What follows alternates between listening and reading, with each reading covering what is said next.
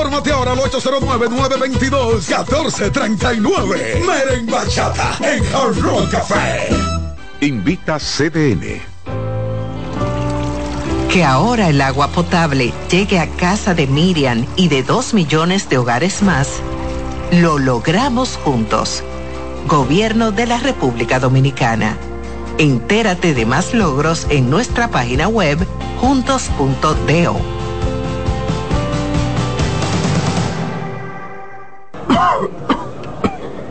¿El doctor está? El doctor, pero esto es una farmacia. ¿El doctor de la tos? Ahora sí, tu cibrón. Tu cibrón inhibe el efecto toxígeno, desinflama el árbol bronquial. Otros solo calman la tos. Tu cibrón llega donde los demás no pueden, eliminando por completo esa molestosa tos. Por eso todo el mundo lo conoce como el doctor de la tos. Pídelo en todas las farmacias. Es de Feltrex. Si los síntomas persisten, consulte a su médico. Reyes con mucho más variedad. El periodista más versátil de la Radio Nacional. Reyes con mucho más variedad que hay que oír. Todos los segmentos, informaciones y premios que solo él te brinda con alegría. Reyes con mucho más variedad. El programa que lo tiene todo. Oh. Reyes Guzmán con mucho más variedad a las 2 por CDN Radio. Lo que hay que oír. En CDN Radio, la hora 9 de la mañana. En la vida hay amores que nunca pueden olvidarse. Yo la quería más que a mi vida. Tanto tiempo disfrutamos de este amor. Todas las voces que cantan al amor. Hay noches que traen tristeza. Todo el romance musical del mundo. Perdón, vida de mi vida. Todas las canciones que celebran los más dulces recuerdos. Viviendo ya de tus mentiras. Eso es Colombo en Bolero. Domingo a las 2 de la tarde por CDN Radio.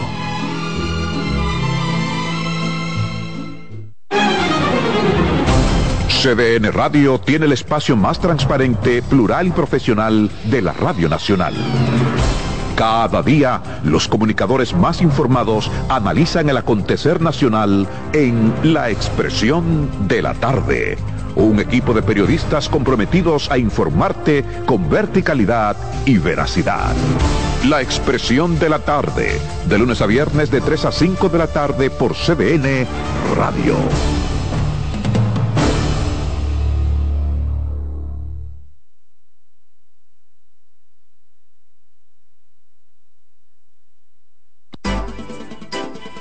Consultando con Ana Simó por CDN.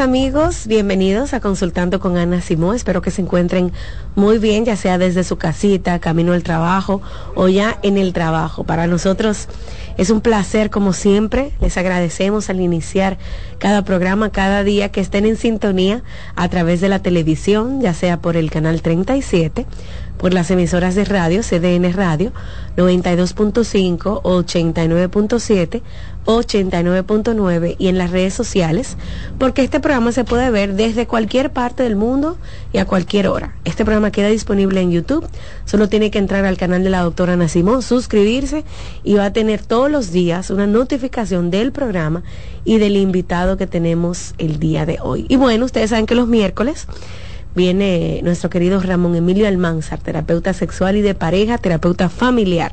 Vamos a hablar de los acuerdos acuerdos después del divorcio, después de la separación.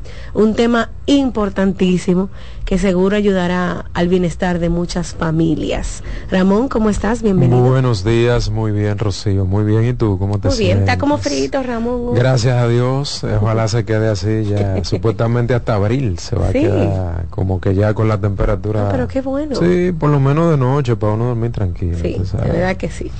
Bueno, el día a día, ¿verdad? De, las relaciones de pareja, eh, no todas funcionan, no todas se desarrollan en buenos términos. Y hay una opción que es la separación, que es el divorcio, lamentablemente. Ojalá todos los eh, matrimonios funcionaran de la mejor manera posible, que nadie tuviera que divorciarse, que ningún niño que ninguna niña tenga que crecer sin sus dos padres juntos, fuera lo, lo, ideal, lo, lo, idóneo, ¿verdad? Lo, más chulo de, de, todo este asunto de formar una familia, que esa, ese núcleo familiar permanezca unido y que permanezca unido de una manera saludable, de una manera satisfactoria, de una manera que sea de aporte y de crecimiento para todos sus miembros, los hijos, los, padres, eh, esas dos personas como pareja. Pero lamentablemente sabemos que por evidencia las cosas, y vuelvo y digo lamentablemente, valga la redundancia, porque es, es feo, desagradable, es uno de los momentos más desagradables eh, por el que puede pasar una persona, una familia. Eh, no, no es bonito. Lo, ideal es que si eso va a pasar, que se lleve bajo buenos términos, que la gente no se ponga bruta, que la gente pueda llevar un proceso de una manera madura, de una manera educada, de una manera armoniosa, pero sabemos que en la mayoría de los casos, y no es exageración, la gente no lo hace bien, porque la gente no se planifica, la gente no se organiza para separarse. Generalmente la gente hace eso por impulso, hace eso por malestar, eh, lleva el, al, al, al, término, a la culminación el matrimonio, generalmente por un eh, orgullo malsano, por un ego, por un dolor o por un resentimiento que se ha venido desarrollando por conflictos de pareja. Entonces, por eso muchas veces se da de una manera muy desorganizada, se da de una manera muy agitada, muy reactiva, la gente peleando, eh, diciéndose cosas feas, eh, agrediéndose verbalmente, agrediéndose psicológicamente, pero lo recomendable, ¿verdad? Que es lo que nosotros siempre planteamos a, todas las personas que cuando ya tú no te vayas sintiendo bien dentro de una relación de pareja, obviamente que el divorcio sea la última opción, yo, yo siempre digo, la opción número 38, la 47, porque que sea la última, que tú agote todos los recursos necesarios para ver si las cosas se pueden resolver, si se pueden negociar, si se pueden reajustar, si se pueden llevar a buenos términos, pero llegado el momento lamentable, doloroso, penoso, triste de una separación, de un divorcio, pues entonces lo más adecuado, lo más idóneo es que esas dos personas lo hagan poniéndose de acuerdo en todos los sentidos, en términos legales, en términos económicos, en términos parentales, dígase cómo vamos a manejar el tema de los hijos, cómo lo vamos a hacer de ahora en adelante, y que no haga lo que hace eh, más del 50% de las personas que se separan, es comenzar a utilizar todos esos temas que se tienen que organizar para maltratar o para molestar, para neciar con el otro, para ponerle la cosa difícil al otro y tú vas a ver ahora y, y, ella va a ver y él va a ver por donde que el gapela eh, y, le voy a poner la cosa de los hijos difícil y, ahora no le voy a dar. Lo que sea se ponen bruto bruto bruto y lo que hacen es sin darse cuenta porque todo eso también actúa en contra de la propia persona porque eso es estresante tú tener que venir ahora a volver a adaptarte a un nuevo ciclo de tu vida y que dentro de esa adaptación tú tengas que estar fuñéndote a ti mismo o a ti misma la paciencia para ponérsela difícil al otro, eso es muy estresante, es muy desgastante.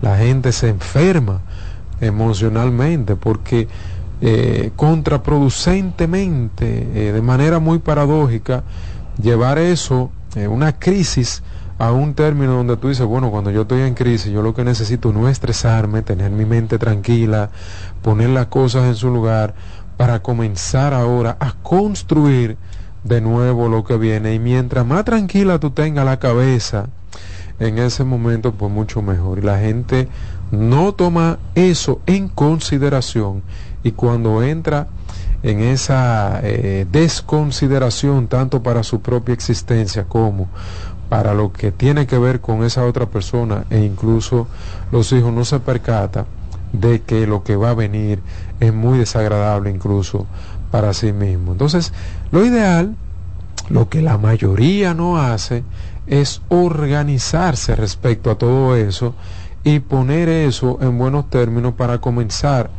un nuevo ciclo de una manera tranquila, de una manera eh, sana, que esa otra persona no te tenga que correr a ti, que no te tenga que ir a poner una orden de alejamiento a la fiscalía, que no haya un litigio, que no haya, eh, sino que bueno, mira, somos adultos, si esto no funcionó y no funcionó por esto, por esto y por esto, lo reconocemos, lo aceptamos y lo que queremos es que las cosas vayan lo menos traumática posible. Algunas personas, me gustaría decir muchas, pero solo algunas personas van a terapia a organizar separaciones. Yo diría que de 100% de la gente que se va a divorciar, solamente un 5% va a organizarse con un terapeuta para hacer bien las cosas y te lo dicen, no, nosotros nos vamos a separar y queremos que eh, todo esto se haga de la mejor manera posible, que tenga el menor impacto negativo para los hijos y queremos hacer bien las cosas y por eso estamos viniendo donde un terapeuta. Pero la otra gran parte hace su lío, hace su rollo y después que el palo está dado, que los muchachitos están volviéndose locos, que la mujer está volviéndose loca, que el hombre está volviéndose loco, entonces que buscan ayuda terapéutica ya para que uno haga intervención, porque ya hay eh, una ansiedad disparada, porque hay un estrés máximo, porque económicamente nos hemos descalabrado, porque los niños eh, no están durmiendo bien, le está yendo mal en el colegio, pero por un mal manejo. Y ahí viene lo que mucha gente cree, que eso se ha convertido en una fábula. Eh, en una mala creencia, en una falsa creencia de que los divorcios le hacen daño a los hijos. No, lo que le hace daño a los hijos realmente es el mal manejo mm. que esos dos padres hacen respecto a ese divorcio y esos dos frentes que abren y que empiezan con esta peleadera y a utilizar a esos muchachos como un recurso para pelear y para ponerse la difícil al otro y obviamente que con ese mal manejo, pues los hijos comienzan a desarrollar ansiedad, a, desarrollar estrés, a desarrollar incluso problemas con su estado de ánimo, pero tú ves que cuando los padres, tanto papá como mamá, hacen bien las cosas y van haciendo las cosas de manera progresiva, aún con su dolor, porque yo no estoy hablando aquí de que para tú desarrollar una buena separación, tú tienes que sentirte feliz y tú tienes que sentirte eh, de que eh, súper bien emocionalmente, no, tú te sientes mal, tú tienes emocionalmente un peso, tú tienes un duelo, porque tú te estás separando. pero lo estás llevando de una manera tan saludable y si tú reconoces que tú no lo puedes hacer solo o sola, pues tú buscas ayuda terapéutica, que todo eso, con todo y el dolor, y no le estoy hablando de un invento, yo le estoy hablando con base, porque lo he hecho con personas que se separan, pero lo hacen de una manera tan inteligente y vamos paso a paso y paso a paso, que lo hacen tan bien que los hijos ni siquiera tienen eh, un movimiento familiar que lo lleve a una decompensación emocional. Y, y, papá está presente y mamá está presente y una persona con la que se puede contar. Y son dos personas que pueden seguir sosteniendo una comunicación para ir resolviendo cosas de los hijos. Y no se hace traumático. En contraparte, lo que le pasa a la mayoría, que lamentablemente hay que bloquear, hay que desconectarse, hay que distanciarse de una manera increíble y que en el peor de los casos esas dos personas tienen que comunicarse a través de los abogados, porque cuando ellos dos hablan, eso es un desastre. Y hay que ponerle unos límites fuertes y que no vaya a la casa y que el muchacho o la muchacha eh, se le baje a la puerta del, del parqueo, porque es que si pisa medio metro dentro de ese perímetro se arma un lío y quiere y no quiere devolver llave y no quiere entender que ya esa persona no vive ahí, o sea, se arman unos desastres y lamentablemente hay que estar eh, acudiendo a la fiscalía, acudiendo al Ministerio Público para que la cosa se haga. Entonces ahí sí es que comienzan a hacerle daño a esos hijos. Y el asunto se comienza a dañar porque no se ponen de acuerdo y tienen que irse a conciliar para donde un fiscal o para donde una fiscal. Y la mayoría incluso a ese nivel ni siquiera concilian porque se le hace muy difícil. Porque como yo digo, que se ponen brutos.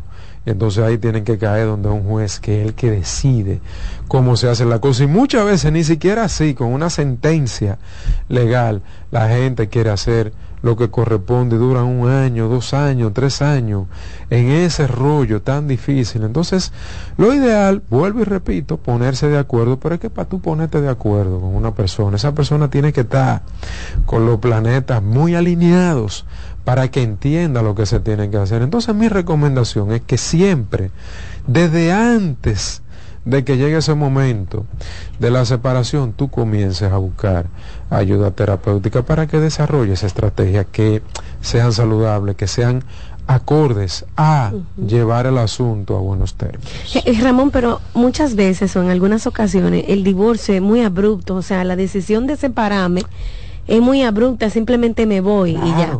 Pero eh, aquí es imposible que los niños no sufran o los que están alrededor. Pero por eso es que recomiendo, mira, a menos, y ahí siempre hay que hacer la aclaración, a menos que no sea un tema de violencia franca, donde la gente no puede estar de que, de que, de que déjame a ver, que, que sí o que no, la gente tiene que eh, salir corriendo y activar ese protocolo que tiene que ver con violencia, que ya la gente conoce y que hay especialistas que trabajan con eso. Pero aquí estamos hablando de temas que no necesariamente tienen que ver con violencia, que, que una infidelidad, que desacuerdos, que, que tú y yo vivimos en conflicto, pero no estamos hablando de violencia, sino que tú y yo eh, vivimos un conflicto eterno, discutimos esto, aquello, pasó tal cosa, que tu familia, que la crianza de los muchachos, y ese desacuerdo eterno, crónico, pues obviamente que nos lleva a un malestar, gente que vive insatisfecha sexualmente, y entonces no nos ponemos de acuerdo, yo no me siento bien contigo,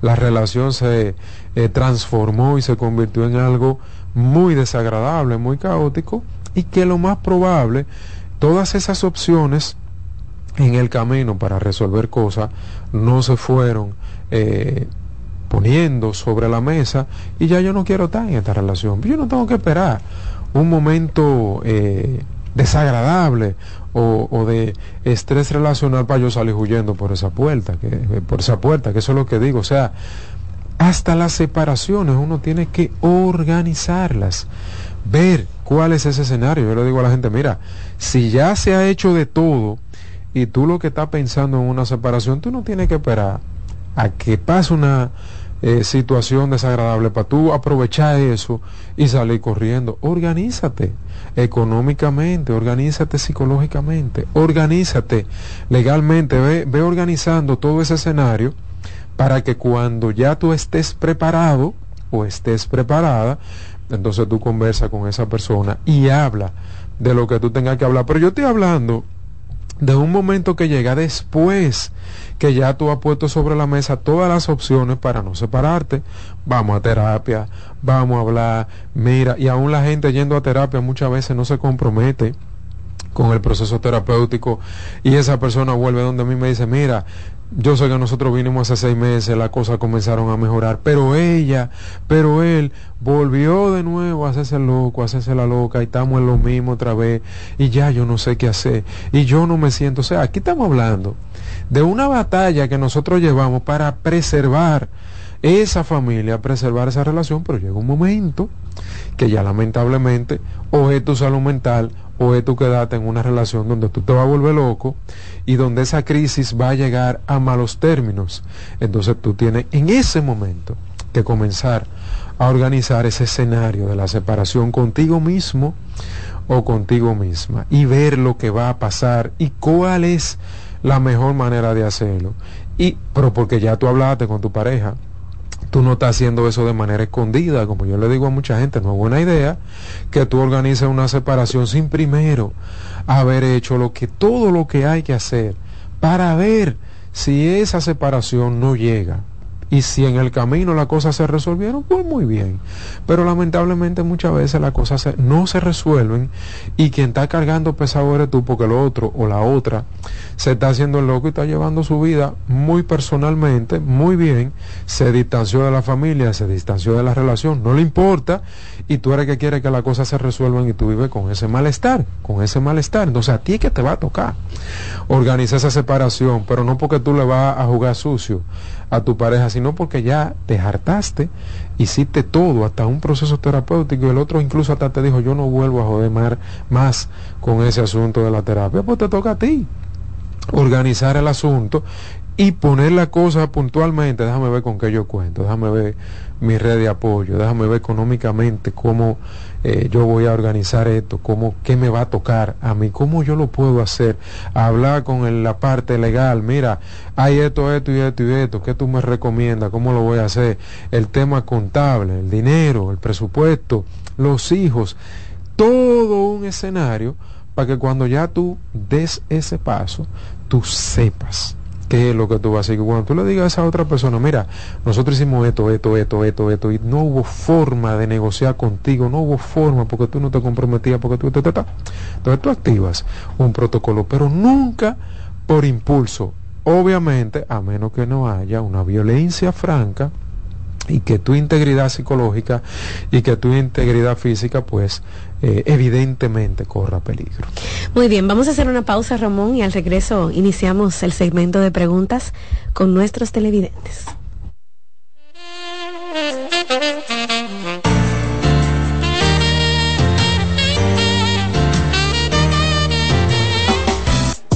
Estás escuchando Consultando con Ana Simón. Estás en sintonía con CDN Radio. 92.5 FM para el Gran Santo Domingo, zona sur y este. Y 89.9 FM para Punta Cana. Para Santiago y toda la zona norte en la 89.7 FM. CDN Radio. La información a tu alcance.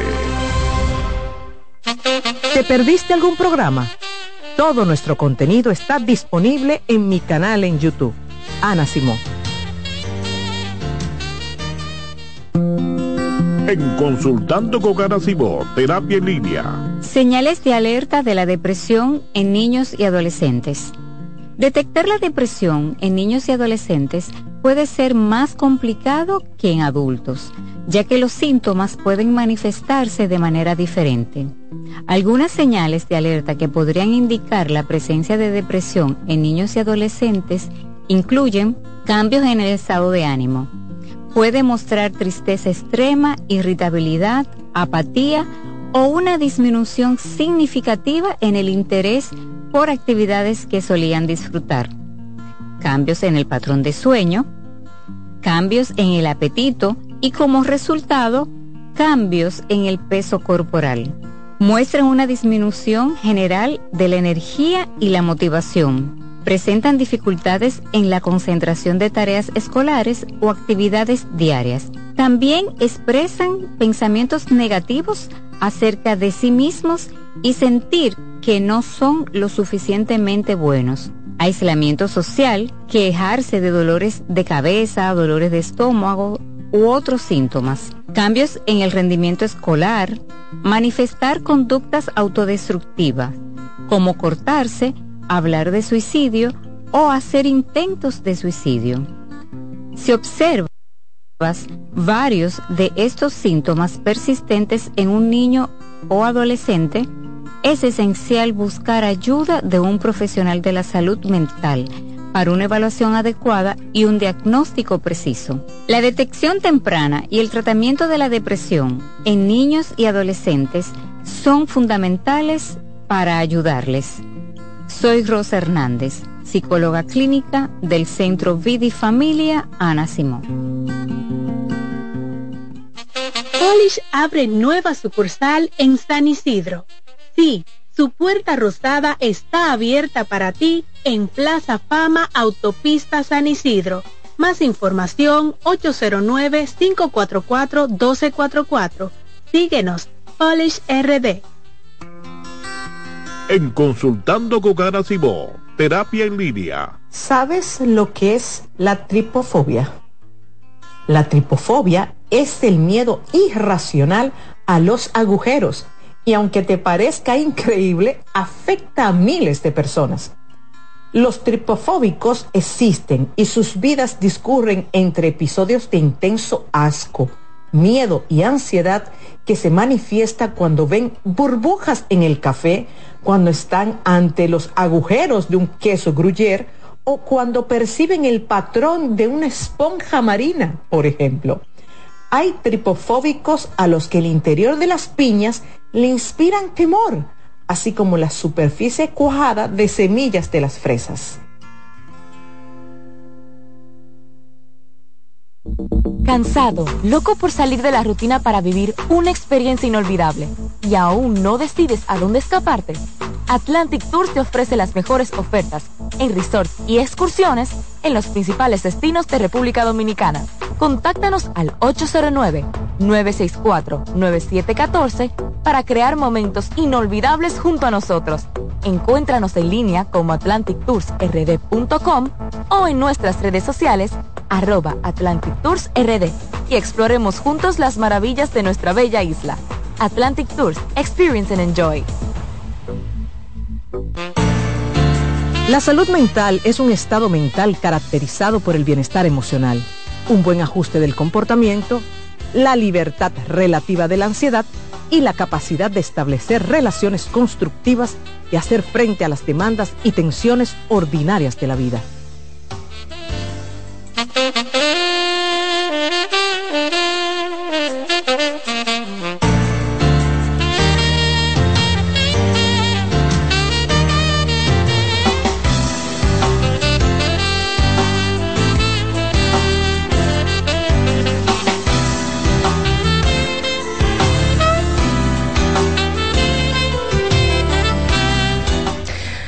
Estamos de regreso en Consultando con Ana Simón y yo voy a hacer un paréntesis. Eh, pues le había pedido a Ramón Emilio que quería su su comentario, quería ver cuál era su perspectiva con relación a una situación que la semana pasada a mí me llegó la información de unos padres de un colegio muy reconocido de Santo Domingo y yo le dije, Ramón, a mí me gustaría que cuando tú fueras al, al programa, tú como sexólogo que tiene tanto tiempo trabajando, no tan solo al lado para mí el gran maestro, que es el doctor Rafael García, que es el que nos ha formado a la mayoría de educadores sexuales y sexólogos de este país.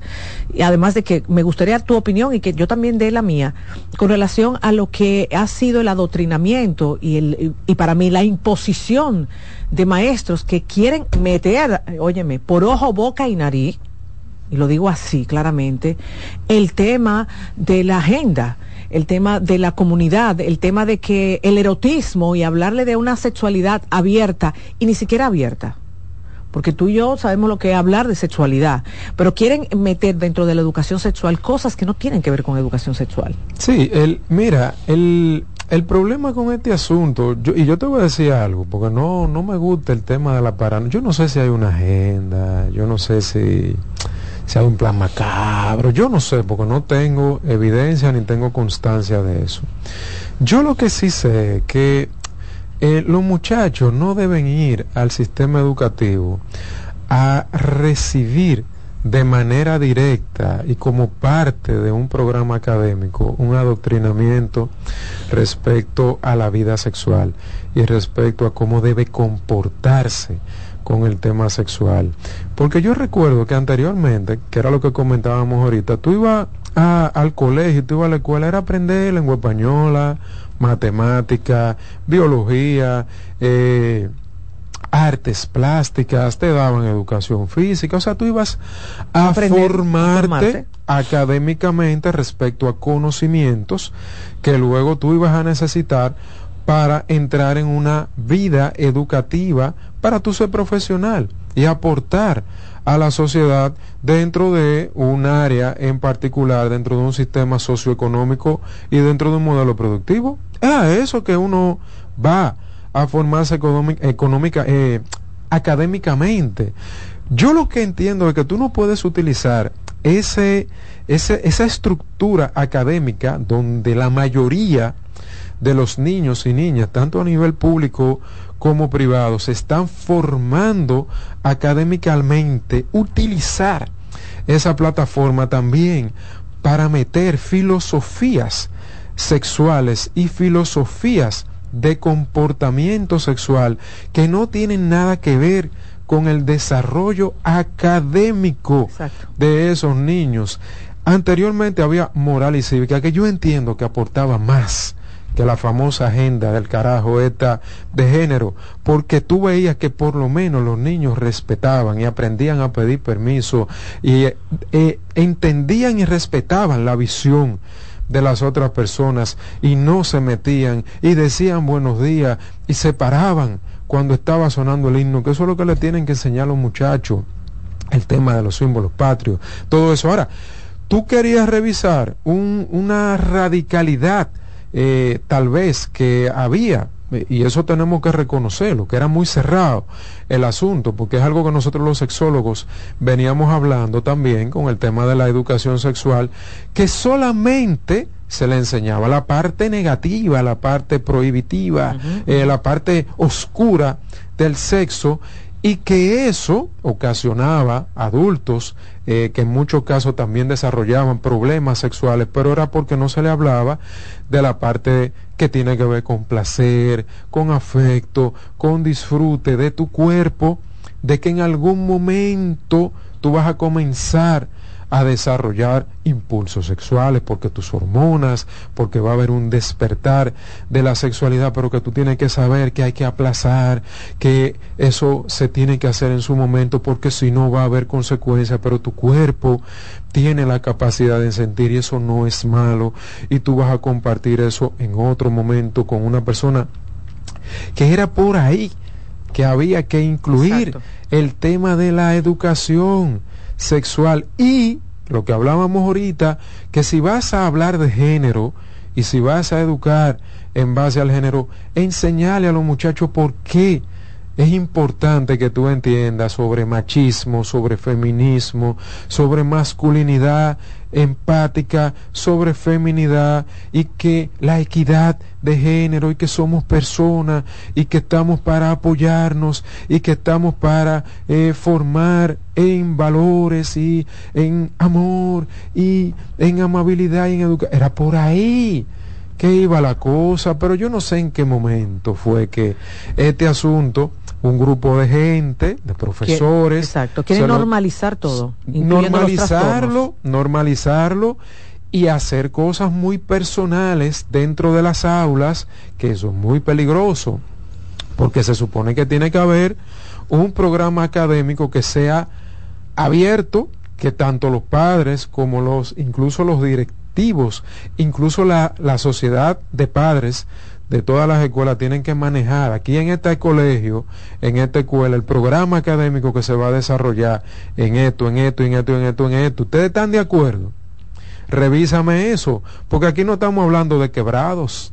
Ana, aquí no estamos hablando de metáforas, mira, a sus hijos se le va y nadie va a cuestionar que a su hijo le hablen de Miguel Cervantes y que le den el Quijote, nadie va a cuestionar eso, porque eso es literatura y eso no tiene nada que ver con crecimiento humano respecto a cómo yo me voy a comportar con otra persona. Pero el tema de la sexualidad, eso no puede manejarse dentro de una agenda particular de un colegio dentro de una agenda particular de un profesor incluso que sus padres no saben lo que se está haciendo en ese momento. ¿Y cómo tú le vas a meter erotismo explícito a un muchacho que tiene 13 años, que tiene 10 años, que tiene 14 años, donde todavía está madurando ese cerebro y esa estructura psíquica de un muchacho que todavía no está psíquicamente formado y tú le estás metiendo un erotismo que lo descubría uno en algún momento porque eso no era parte del crecimiento académico.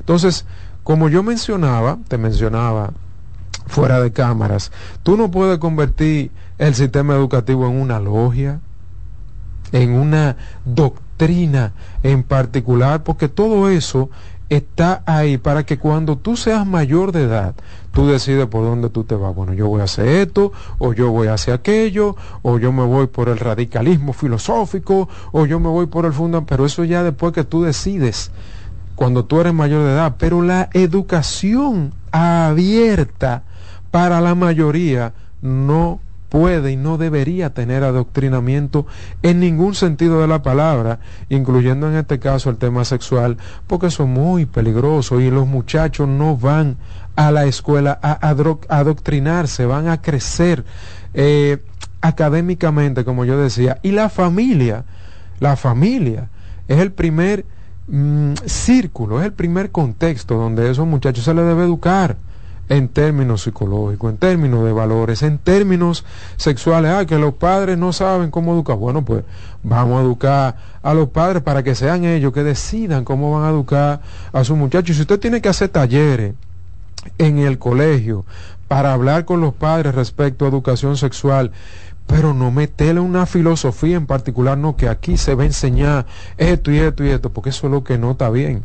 Ahí es que no está bien. O sea, usted tiene que enseñar todo lo que ha pasado, la historia de lo que ha ocurrido con la sexualidad, que eso sí deberían enseñarlo en la escuela, la historia sexual del ser humano, por qué el machismo, por qué el feminismo, por qué han habido muertes respecto al comportamiento y al tema del género y por qué que ustedes no deberían comportarse de esa manera y por qué que usted no puede ser machista y por qué que usted no puede ser feminista y cuál es la, la evolución y el alcance de todo eso y la sexualidad contemporánea. Eso es lo que le debe enseñar, enseñar a los muchachos en el curso. Y no agarrar un pedacito de todo ese contenido académico sexual. Y ahora poner, vamos, vamos ahora a meterle en la cabeza poemas eróticos a los muchachos, porque eso es lo que le va a ayudar a ellos a abrir su mente. Pero ¿y cuándo fue que usted hizo una convención que reunió a todos los sexólogos de Latinoamérica, del Caribe y de República Dominicana que nos están mal utilizando, a todos, para desarrollar programas académicos que estén acorde con la etapa de desarrollo de esos muchachos que usted está dañándole su cabeza respecto ahora no a una sexualidad cerrada, que era la que había antes, sino ahora a una sexualidad mal abierta y sin moderación y sin encaminar esa cabeza que se está formando. Entonces, ahí, ahí es que está el problema de este asunto. Y yo como madre también le debo de decir a los padres, cuando vean ese tipo de situaciones, ustedes tienen que quejarse, ustedes tienen que hablar, ustedes no pueden quedarse dormidos esperando a ver qué ocurre, ¿no? Ustedes tienen que asumir, porque sea privado el colegio o sea público, ustedes tienen todo el derecho de decir, no, eso yo no lo acepto, eso yo no lo voy a permitir, y moverse y hacer lo necesario para que esas cosas no sigan pasando. Vamos a hacer una pausa, doctora Ramón, y ya sí, al regreso, pues continuamos con el tema que teníamos pautado en, en el programa. Volvemos en breve.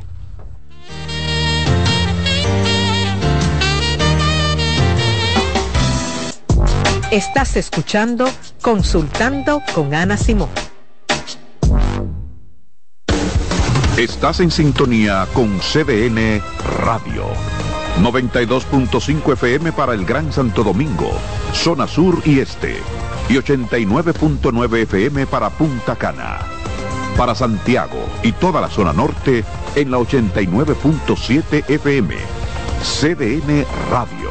La información a tu alcance. Envía tus preguntas a través del WhatsApp del programa 829-551-2525. En Consultando con Garacimo, Terapia en Línea. Tu hijo está irritable, grita y se resiste a escucharte. Por lo general, existen conductas esperadas para cada periodo de desarrollo. Sin embargo, cuando afectan la dinámica del día y se tornan desagradables, es señal de alerta. Hagamos un ejercicio. Te haré tres preguntas y responderás rápidamente con un sí o un no. Tu hijo tiene más de 5 años y posee un adecuado lenguaje. Presenta dificultad para identificar y expresar lo que siente. Posee una rutina de sueño y alimentación saludable. Si respondiste que sí a la mayoría de estas preguntas, significa que tu hijo está teniendo problemas para regularse y necesita contención. Si ya has agotado todas tus herramientas, puedo ayudarte.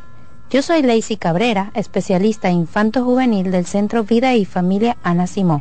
Para una cita puedes comunicarte al 809-566-0948 y solicitar una asesoría conmigo. Señores, entre los servicios que ofrecemos en OCOSER tenemos el tratamiento de radioterapia, quimioterapia, braquiterapia, radiocirugía robotizada. Miren qué tremendo, ¿eh? También contamos con los servicios de psicooncología, muy importante, y nutrición. Y esto no tiene ningún costo ¿eh? para los pacientes. Nosotros llevamos la última tecnología a las clínicas para ofrecer a los dominicanos lo mejor. Así que usted no tiene que salir del país para conseguir lo mejor. Si usted quiere mayor información, solo debe llamar aquí en Santo Domingo al 829-547-7878 y en Santiago 829-724-7878. Oncocer. Hola, soy Heidi Camilo Hilario y estas son tus cápsulas de Cine. Te quiero recomendar la película Árboles de Paz, donde nos muestra cómo la sororidad, es decir, la hermandad entre las mujeres, es un bastión importante para sobrevivir en la más extrema de las situaciones donde se pone en riesgo nuestra vida. No importa el color, la historia, quién eres, de dónde vienes, lo importante es con quién te alías para salir adelante. Obsérvenla, compártanla, medítenla y vamos a reproducir sus buenos resultados. ¿Te perdiste algún programa? Todo nuestro contenido está disponible en mi canal en YouTube. Ana Simón.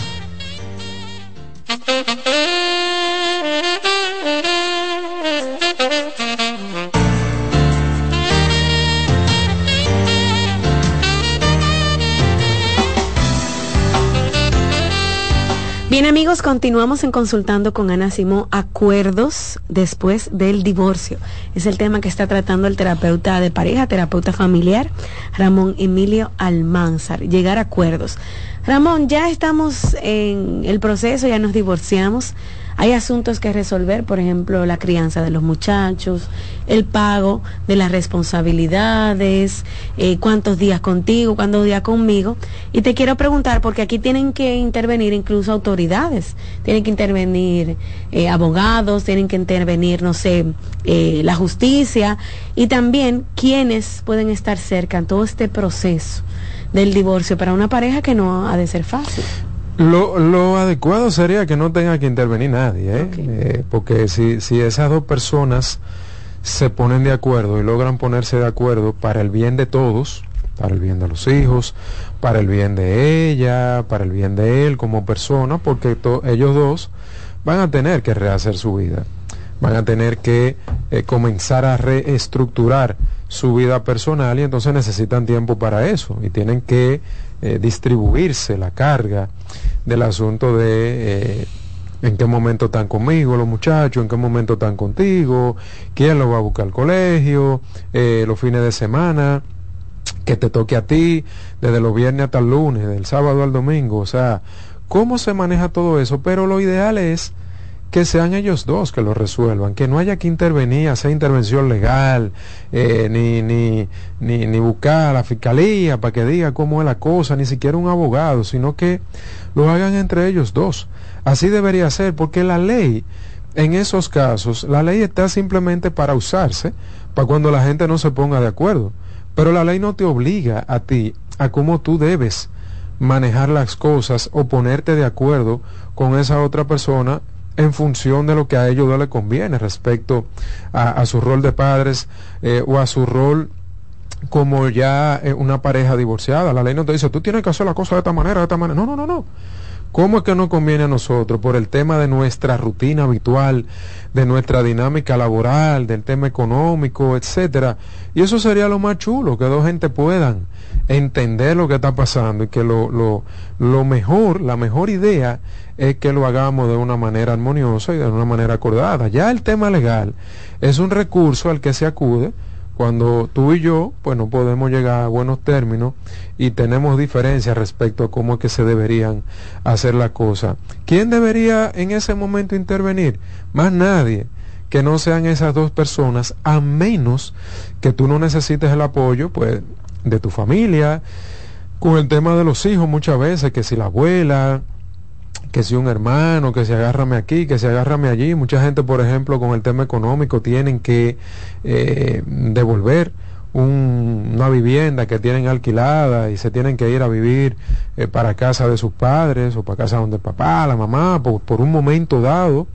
Es un momento de transición que tú el que pueda meter la mano de una manera saludable y hacer aportes positivos, pues bienvenido sea, siempre y cuando se necesite. O sea que es un momento para visualizar todas las opciones que puedan ser de aporte y que sean saludables para que se lleve ese, ese proceso tan desagradable en buenos términos. Ok, vamos a abrir las líneas, amigos. Ustedes pueden comunicarse con nosotros, quienes nos ven por televisión, en el 809-683-8790. Pueden hacer su pregunta llamándonos. También puede marcar 809-683-8791. Esos son los números de la televisión. Si está escuchándonos por la radio, en las redes sociales o también está viéndonos por televisión, puede marcar y conversar con Ramón y me puede escribir vía WhatsApp. Yo le leo la pregunta al terapeuta. 809-829-551-2525. Ramón, en medio de un divorcio hay niños fuera del matrimonio. Hay hermanitos fuera del matrimonio. ¿Cómo puedo o cómo podemos manejar el divorcio sin que mis hijos no culpen a esos niños?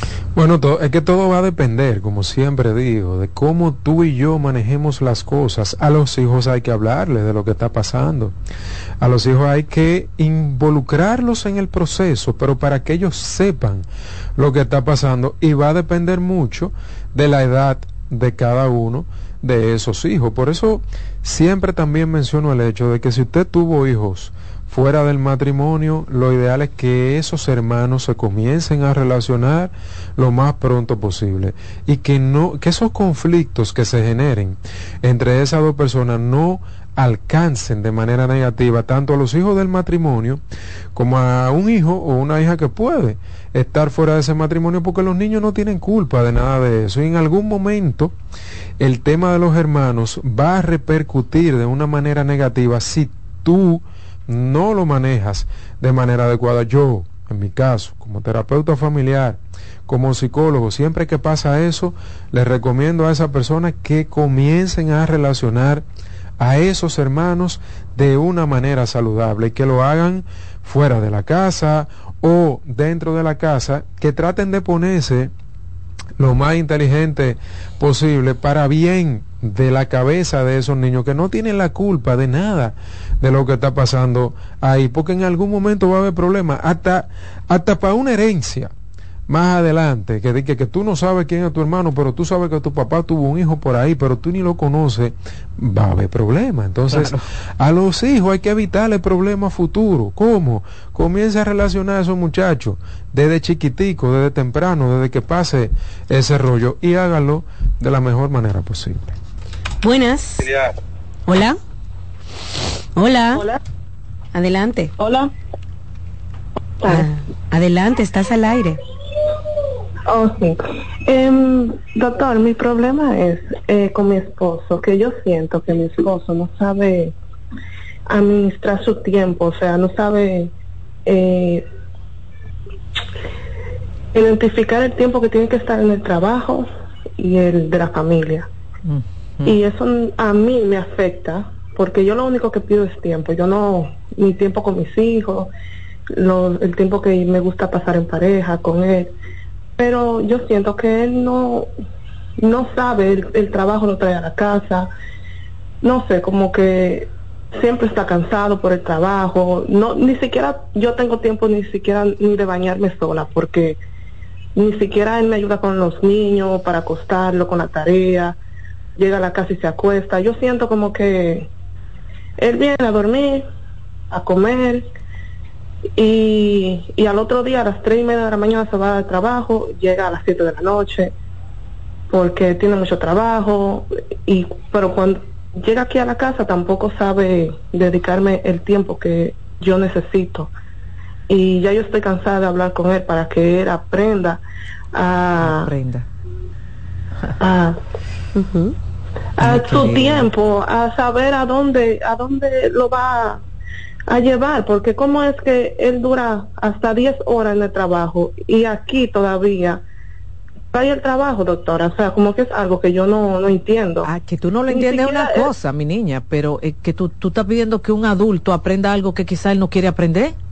¿Verdad, Ramón? Eso es una queja, ¿verdad? Es una queja. Tú te quejas, te estás quejando de algo válido, pero la única forma de resolver eso es con él y ver qué es lo que lo mueve. Tú sabes que mucha gente vive con una, principalmente los hombres, yo lo he visto mucho, con una versión mental económica de que ellos tienen que trabajar mucho porque necesitan eh, proveer y, y, mantener su familia y aportar económicamente y que su futuro depende de esa economía y se meten en una dinámica laboral muy intensa y descuidan eh, a su familia. Como tú estás diciendo, descuidan la relación de pareja, descuidan la relación con sus hijos, pero para poder resolver eso, no es que tú le vas a enseñar, porque eso no funciona así.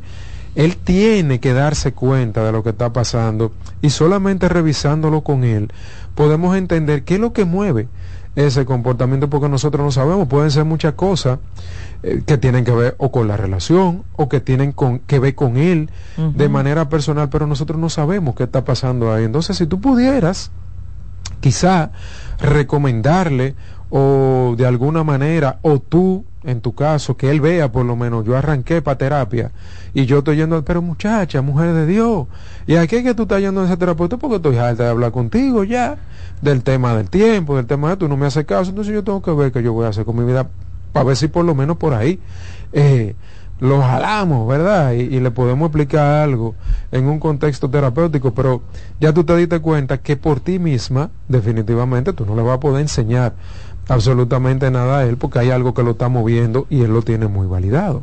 Ya, 809-683-8790, también 809-683-8791 y pueden escribir a través de las redes sociales, incluso en el WhatsApp y yo le leo la pregunta a Ramón. El WhatsApp es 829-551-2525. Dice Ramón aquí en las redes sociales, ¿cómo puedo manejar en el, divor el divorcio? Esa relación ya está dañada, pero ahora el padre de mis hijos se la pasa leyendo libros de manipulación psicológica y se la pasa manipulando a nuestros hijos.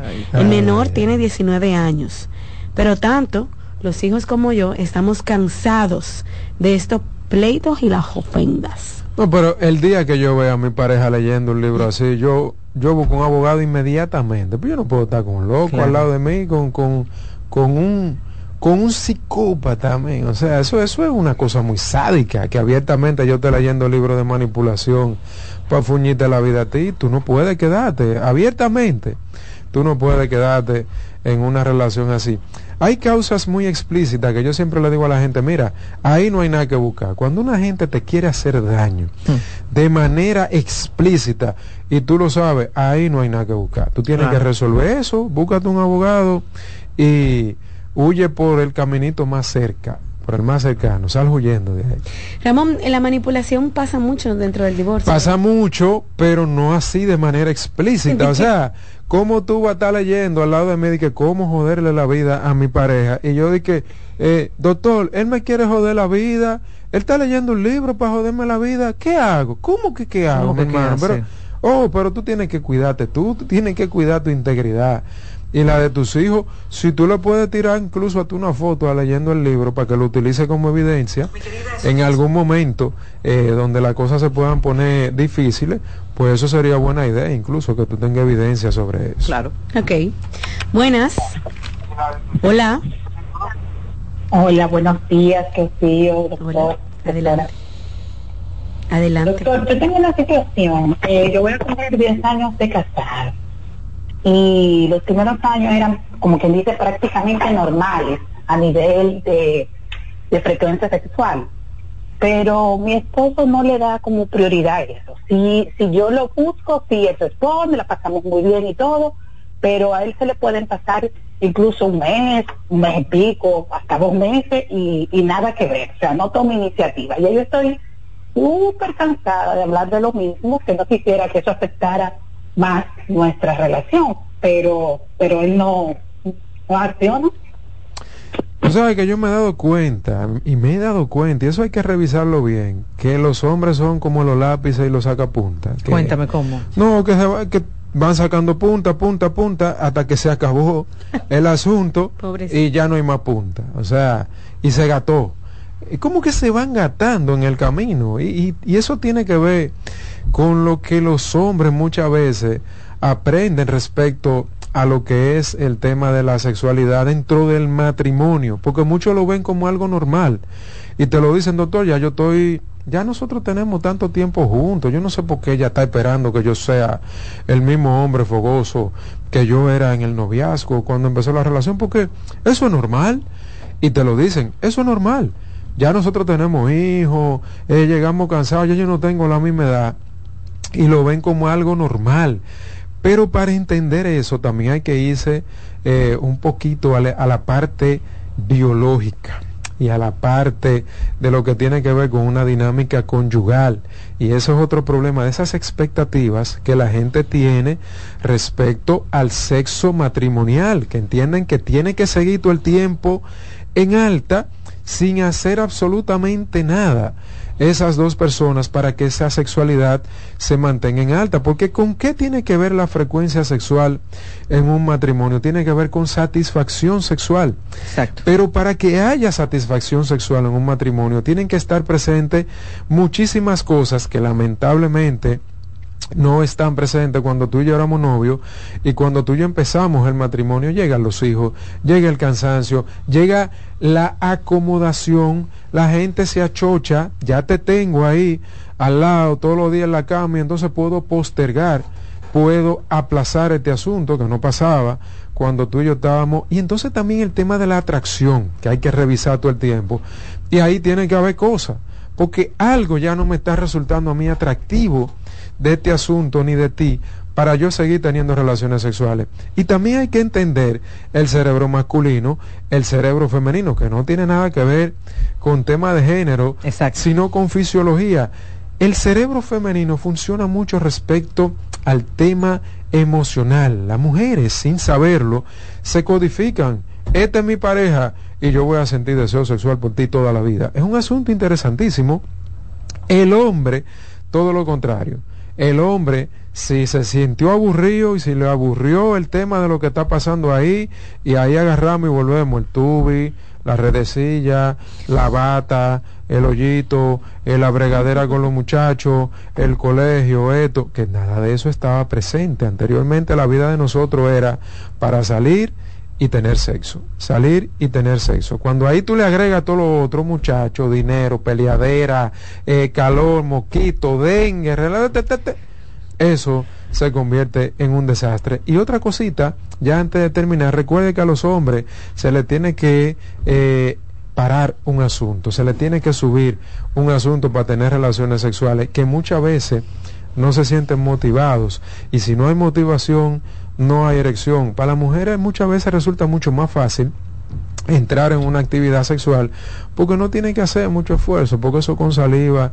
muchas veces resuelve. Y el asunto y el asunto sexual en el cerebro femenino es muy conceptual. Sí claro. Es muy conceptual. Este es mi pareja este es el hombre que yo amo este es el papá de mis hijos me gusta. Y yo quiero tener relaciones sexuales. El hombre es muy externo.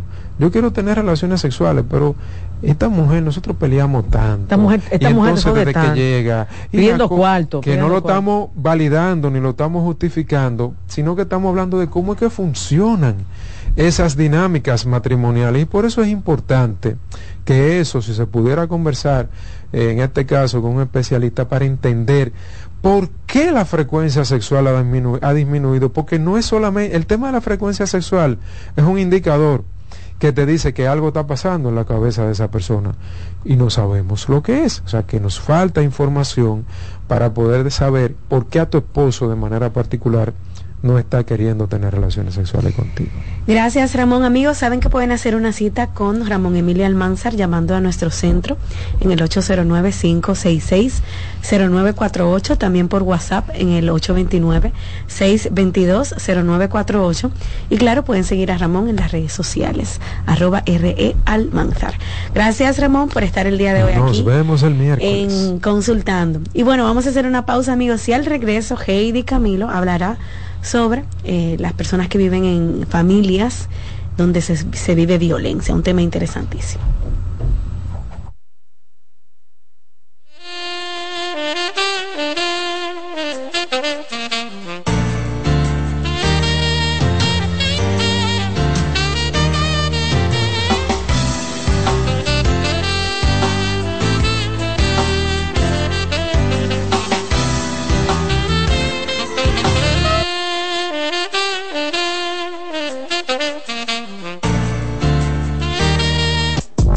Estás escuchando Consultando con Ana Simón.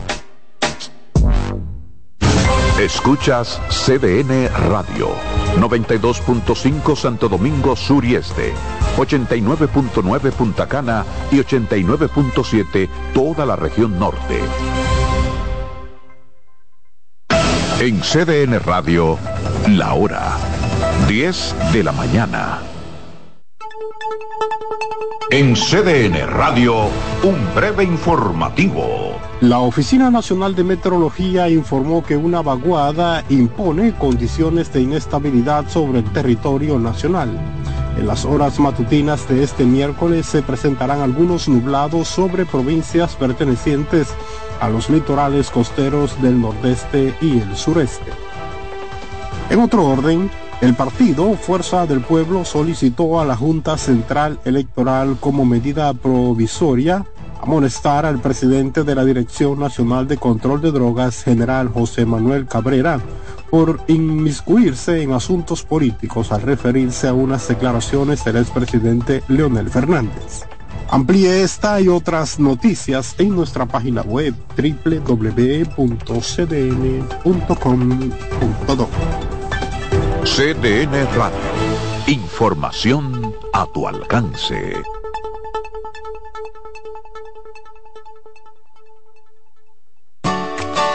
Envía tus preguntas a través del WhatsApp del programa 829-551-2525.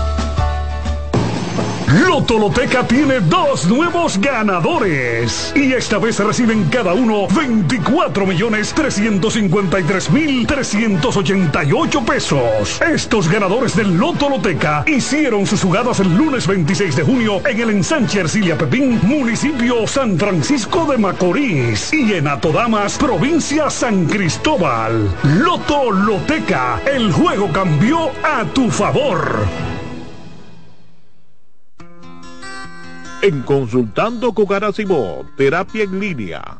Un reciente estudio de la Universidad de Boston ha concluido que existe relación entre ser optimista y vivir más tiempo. Los científicos analizaron a 70.000 mujeres durante 10 años. Cuando estudiaron factores como la dieta, cuánto ejercicio hacían, el alcohol que bebían y si fumaban o no, así como sus niveles de optimismo, concluyeron que la longevidad de quienes pertenecían a los grupos más optimistas era de media un 15% mayor. También tenían más probabilidades de llegar a lo que se considera como excepcionalmente longevo, que es vivir 85 años o más.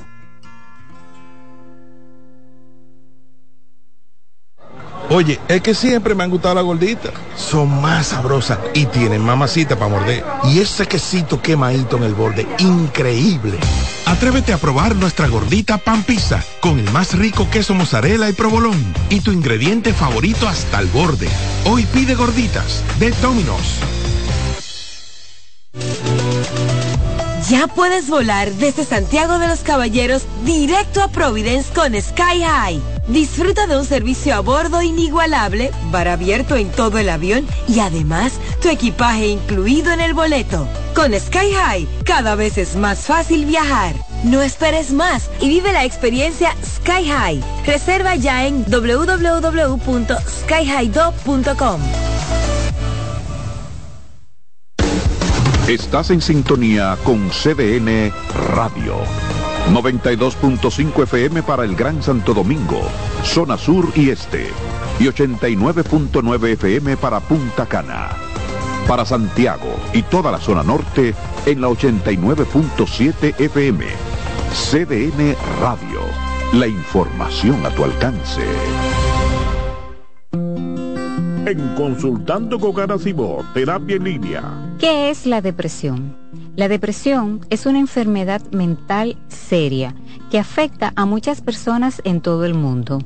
Al entender sus síntomas y causas, podemos ayudar a combatirla y a brindar apoyo a aquellos que la enfrentan. Los síntomas de la depresión pueden variar de una persona a otra. Los más comunes incluyen sentimientos persistentes de tristeza, vacío o desesperanza, pérdida de interés en actividades que antes eran placenteras, cambios en el apetito y el peso, dificultades para dormir o dormir en exceso, fatiga y falta de energía, sentimientos de inutilidad o culpa excesiva, dificultades para concentrarse o tomar decisiones, pensamientos de muerte o suicidio. Tu bienestar es importante y buscar apoyo emocional es un paso hacia una vida más equilibrada y saludable. Recuerda que no estás solo. Soy Rosa Hernández, psicóloga clínica del Centro Vidi Familia Ana Simón. Bienvenidos a su programa Consultando con Ana Simón. Consultando con Ana Simón vuelve a CDN Canal 37. Nos sentimos muy agradecidos con CDN Televisión Canal 37 por darnos la oportunidad de nuevo de estar con ustedes, llegando a todas partes del país. Consultando con Ana Simón. De CDN Radio, ahora también por CDN Canal 37, de 9 a 11 de la mañana. CDN, el canal de noticias de los dominicanos. Por primera vez, los Tigres del Licey y las Águilas Ibaeñas se enfrentan en la Gran Manzana. Los equipos más ganadores en la historia de la pelota invernal dominicana se disputan la Copa Titanes del Caribe en el City Field de los Mets de Nueva York. Nuestro enviado especial Jansen Pujols nos da una panorámica completa del enfrentamiento histórico de esta serie en la programación de CDN, en todos nuestros noticiarios y por todas nuestras plataformas digitales además de reportes especiales en CDN Deportes y el periódico El Caribe. Copa Titanes del Caribe del 10 al 12 de noviembre, dedicada a Osvaldo Osi Virgil, primer dominicano en las ligas mayores. Una cobertura especial por CDN, CDN Deportes y El Caribe. En Consultando con Garacimo, terapia en línea. ¿Sabes qué son adaptaciones curriculares? Son acomodaciones que se realizan en un ámbito educativo a fin de brindar una respuesta efectiva a las necesidades especiales del estudiante. Hay dos tipos de adaptaciones. La primera, de acceso, que contempla todo lo que se refiere al espacio físico. Y la segunda son adaptaciones de contenido, aquellas que adecúan el programa curricular a las necesidades de este niño o adolescente. Su importancia radica en la mejora de la calidad educativa ya que potencializa las habilidades del estudiante. Si sientes que tu hijo necesita adaptaciones curriculares, haz una cita conmigo que pueda ayudarte. Soy Lacey Cabrera del Centro Vida y Familia Ana Simó y puedes solicitar una asesoría al 809-566-0948. ¿El doctor está? El doctor, pero esto es una farmacia. ¿El doctor de la tos? Ahora sí, tu cibrón. Tu cibrón inhibe el efecto toxígeno, desinflama el árbol bronquial. Otros solo calman la tos. Tu cibrón llega donde los demás no pueden, eliminando por completo esa molestosa tos. Por eso todo el mundo lo conoce como el doctor de la tos. Pídelo en todas las farmacias. Este Feltrex. Si los síntomas persisten, consulte a su médico. Cansado, loco por salir de la rutina para vivir una experiencia inolvidable y aún no decides a dónde escaparte. Atlantic Tours te ofrece las mejores ofertas en resorts y excursiones en los principales destinos de República Dominicana. Contáctanos al 809-964-9714 para crear momentos inolvidables junto a nosotros. Encuéntranos en línea como atlantictoursrd.com o en nuestras redes sociales arroba Atlantic Tours RD y exploremos juntos las maravillas de nuestra bella isla. Atlantic Tours, Experience and Enjoy.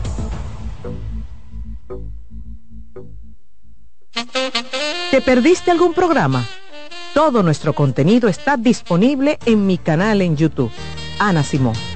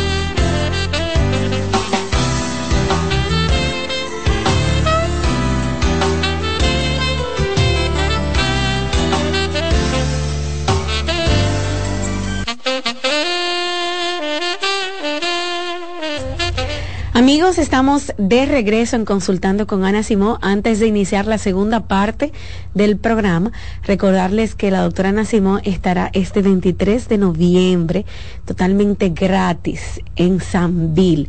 Recuerde que usted puede pasar por allá incluso junto a su pareja, no llevar niños, junto a un grupo de amigas, porque la doctora tiene este grupo de charlas, este proyecto tan bonito de llevar a diferentes pueblos, a diferentes ciudades.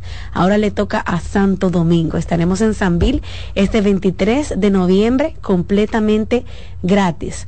Información, amigos, pueden encontrarlo en las redes sociales de la doctora Ana, en Consultando en el Centro Vida y Familia.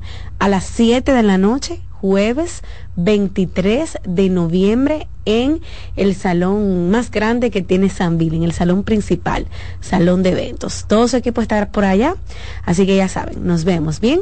Bueno, Heidi, ¿cómo estás? Bienvenida. Muy bien, feliz y contenta de estar pues con todos ustedes compartiendo temas que definitivamente, Rocío, hay que seguir hablándolo. Sí, Heidi, sabes, este tema surge porque dentro de una familia eh, aunque sea el hombre o la mujer que viva violencia, no están exentos los demás. eh, no sé si de manera, eh, no sé, eh, sin darte cuenta, los otros también viven violencia. Yo quiero que tú expliques esa dinámica de vivir en una familia eh, donde, donde exista la violencia.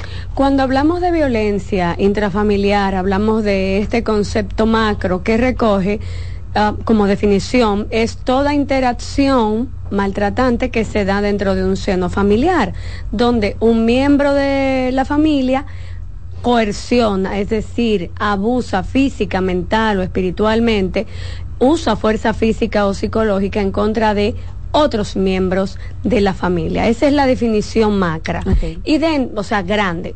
Dentro de las eh, categorizaciones tenemos la violencia hacia la pareja, que es la que solemos ver comúnmente, o violencia hacia los hijos o hacia los padres. ¿Qué pasa? Que cuando tenemos violencia hacia la pareja, de manera eh, directa, también se ejerce en contra de los hijos, porque los hijos e hijas al ser testigos de violencia se vuelven víctimas de la, de la misma. Mm, Aunque el maltrato no sea dirigido hacia mí, el impacto psicológico que reciben los menores que son testigos del maltrato es igual a que si fuesen víctimas directos. Es decir, cuando papá o mamá insulta llamándole bruta, estúpida, tú no sirves para nada, le habla duro, le intimida o le amenaza de muerte, cuando el menor está ahí, el menor recibe el mismo daño psicológico que a quien le fueron dichas estas palabras, aunque no fuera él. Ay, no, pero es que no era contra él. Ciertamente no era contra él, pero el hecho de ver al ser que yo más amo, que es papá o mamá, siendo atacado, amenazado y sintiendo pánico, ese mismo elemento de pánico yo voy a desarrollar. ¿Ok? Entonces, por eso tenemos a que cuando una pareja vive violencia, todas las demás personas que existen en ese hogar también lo viven, incluyendo personas que no conviven en el hogar, Rocío. ¿A qué me refiero? De repente yo tengo una hija que está viviendo violencia, yo como mamá no vivo con ella, pero estoy pendiente a ella.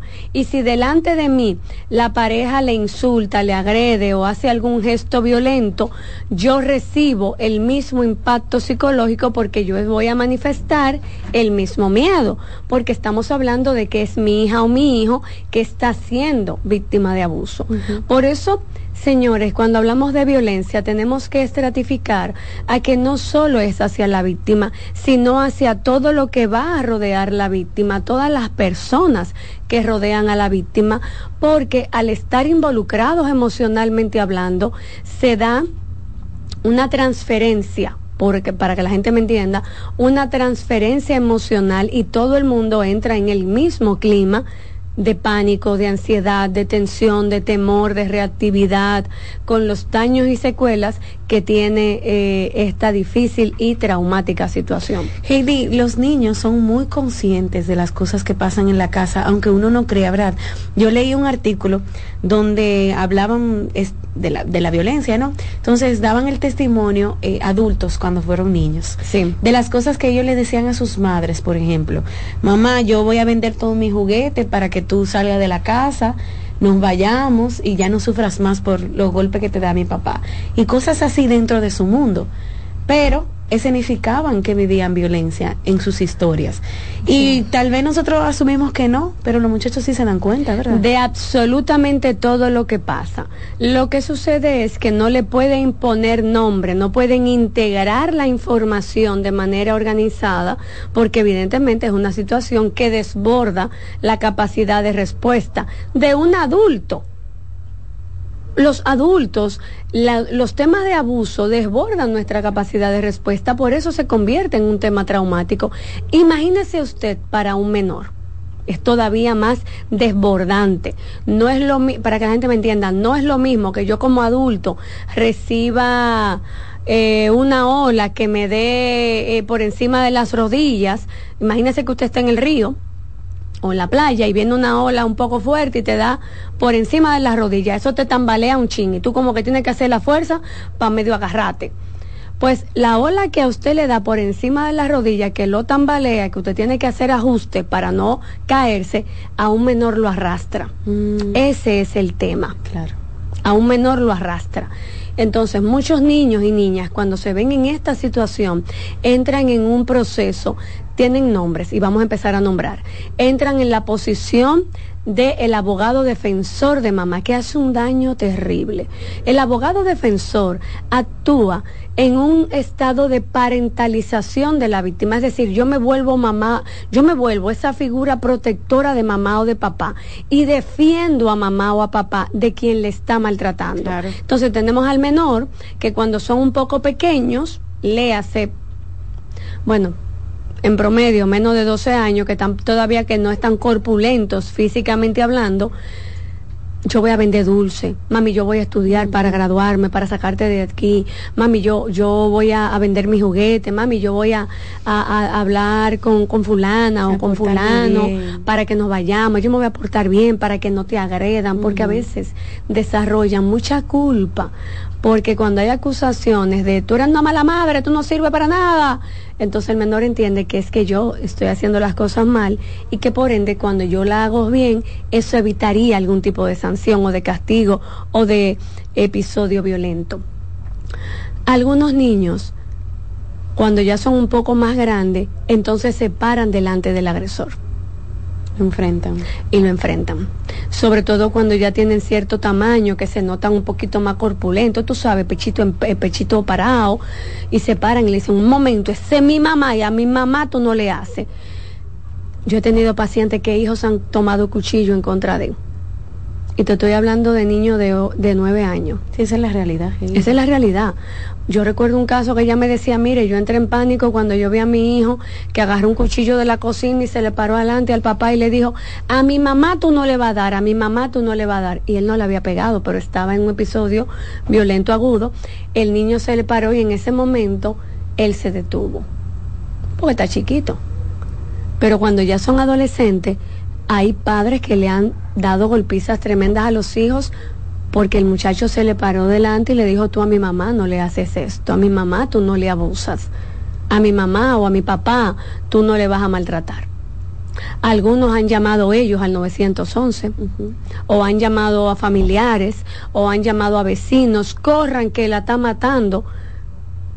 Y eh, a veces cuando pasa el episodio en este rol de abogado defensor o abogada defensora, entonces emplazan a la víctima, le dicen, tú tienes que salir de aquí. Tenemos que irnos, tú tienes que denunciar, tenemos que salvarnos. Y muchas mujeres ponen denuncia no por ellas, sino porque los hijos y las hijas le han emplazado para hacerlo. Y yo no le estoy hablando de una persona de 20 y 25, yo te estoy hablando de chicos de menos de 15 años y chicas de menos de 15. Recuerdo una, una, paciente, una paciente que me contaba que su hija de 11 años, luego de un episodio agudo, que ella estaba, tú sabes, lidiando con el tema de no descompensarse para que la hija no se dé cuenta que está llorando, pero mentira, el muchacho da cuenta. La niña se le para adelante y le dice, mami, tú no te estás dando cuenta que papi es violento y que papi te está agrediendo a ti y a mí. Porque en la escuela a mí me hablaron de lo que era violencia. Y todo lo que a mí me dijeron, eso es lo que pasa aquí, mami. Tú tienes que denunciarlo en la fiscalía. Te estoy hablando de una niña de 11 años. A su papá. A su papá. Eso a ella la frizó. Ella respiró y dijo, no puedo. O sea, yo por cuidarla, y ella me lo decía en el grupo. Ella me decía, yo por cuidarlo, para que tuvieran la figura, pero yo le estoy haciendo un daño tan grande que es peor lo que estoy haciendo quedándome. Tomó las acciones del lugar, se separó y obviamente ya luego se establecen otros parámetros para el tema que tiene que ver con la parentalidad. Pero estamos viendo que ese abogado defensor, más adelante, lamentablemente, con el pasar del tiempo, dentro de las interacciones cambiantes que se dan en las dinámicas familiares violentas, pueden asumir el rol de víctima, identificarse con el rol de víctima o identificarse con el rol de agresor o agresora. y entran en estas dinámicas. Luego entonces tenemos, ya cuando son un poco más adultos, mm, entrando a la adolescencia tardía y a la, a la juventud temprana, entonces ellos se vuelven agresores de mamá o de papá porque me he identificado con la figura de que para que a mí no me hagan daño, para que a mí no me, no, no, yo no ser quien reciba, yo tengo que dar. Y entienden que la dinámica para, obviamente, estar eh, delante de y evitar ser abusados, pues entonces yo tengo que ser más fuerte que cualquiera. Y la forma en cómo yo puedo resolver cualquier conflicto es el uso de la fuerza, física o psicológica, porque yo no me voy a dejar eh, J la P, no me voy a dejar J la P del otro.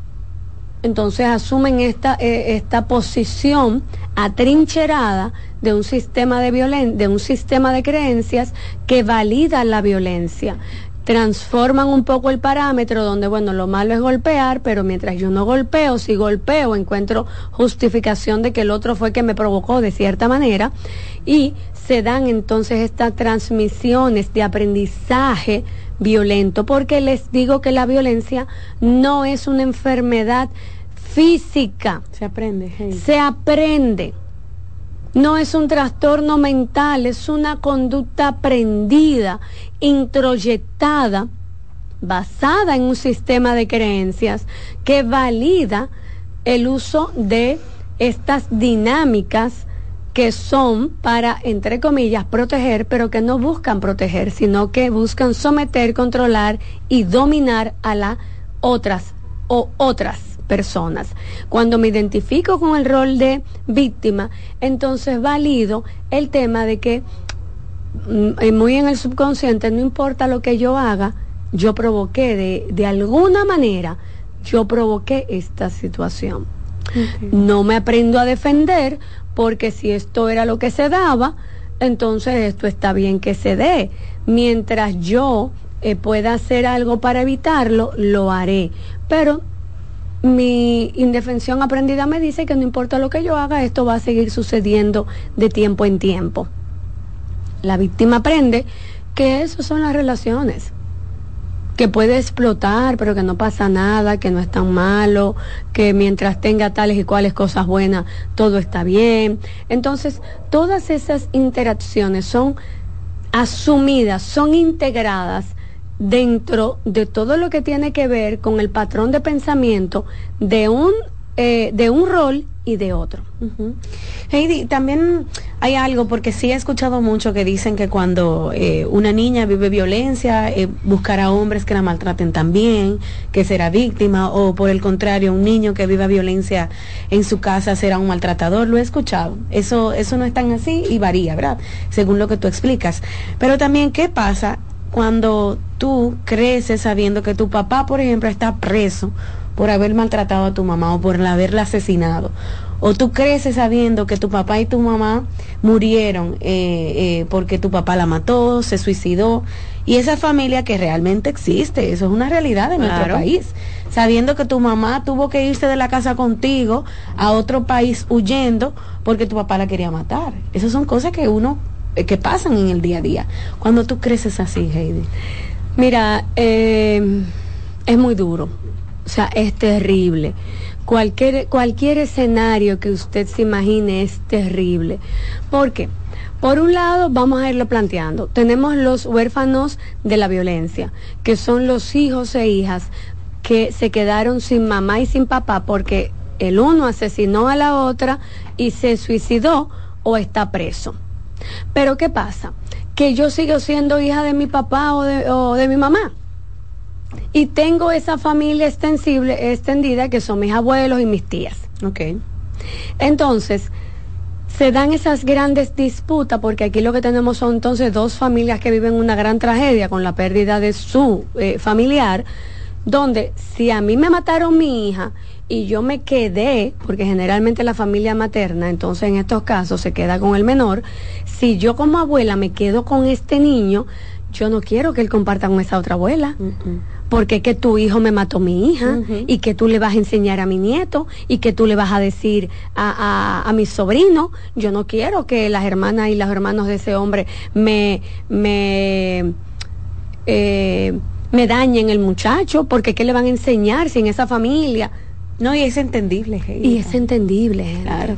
Es entendible.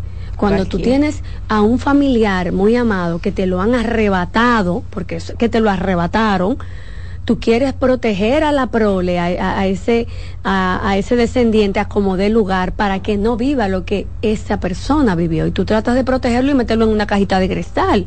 El problema está en que no lo puedes meter en una cajita de cristal porque tiene otra familia. Indistintamente de que sean buenas o malas personas, también vivieron y están viviendo la tragedia de que su familiar murió o está preso. ¿Ves? Entonces, vamos a tener todos estos elementos. Otro, eh, es, es, necesario ir a terapia porque por un lado cuando yo crezco con el odio hacia esta persona, me hago presa de ese odio y las probabilidades de que yo me convierta en eso que odio son muchas. Ya. Porque voy a empezar a, entre comillas, defenderme desde la acción abusiva, reactiva. yo no estoy hablando de que perdones porque el perdón la gente entiende que es olvidar. Entonces usted no va a olvidar eso nunca en la vida. ¿Cómo lo va a olvidar?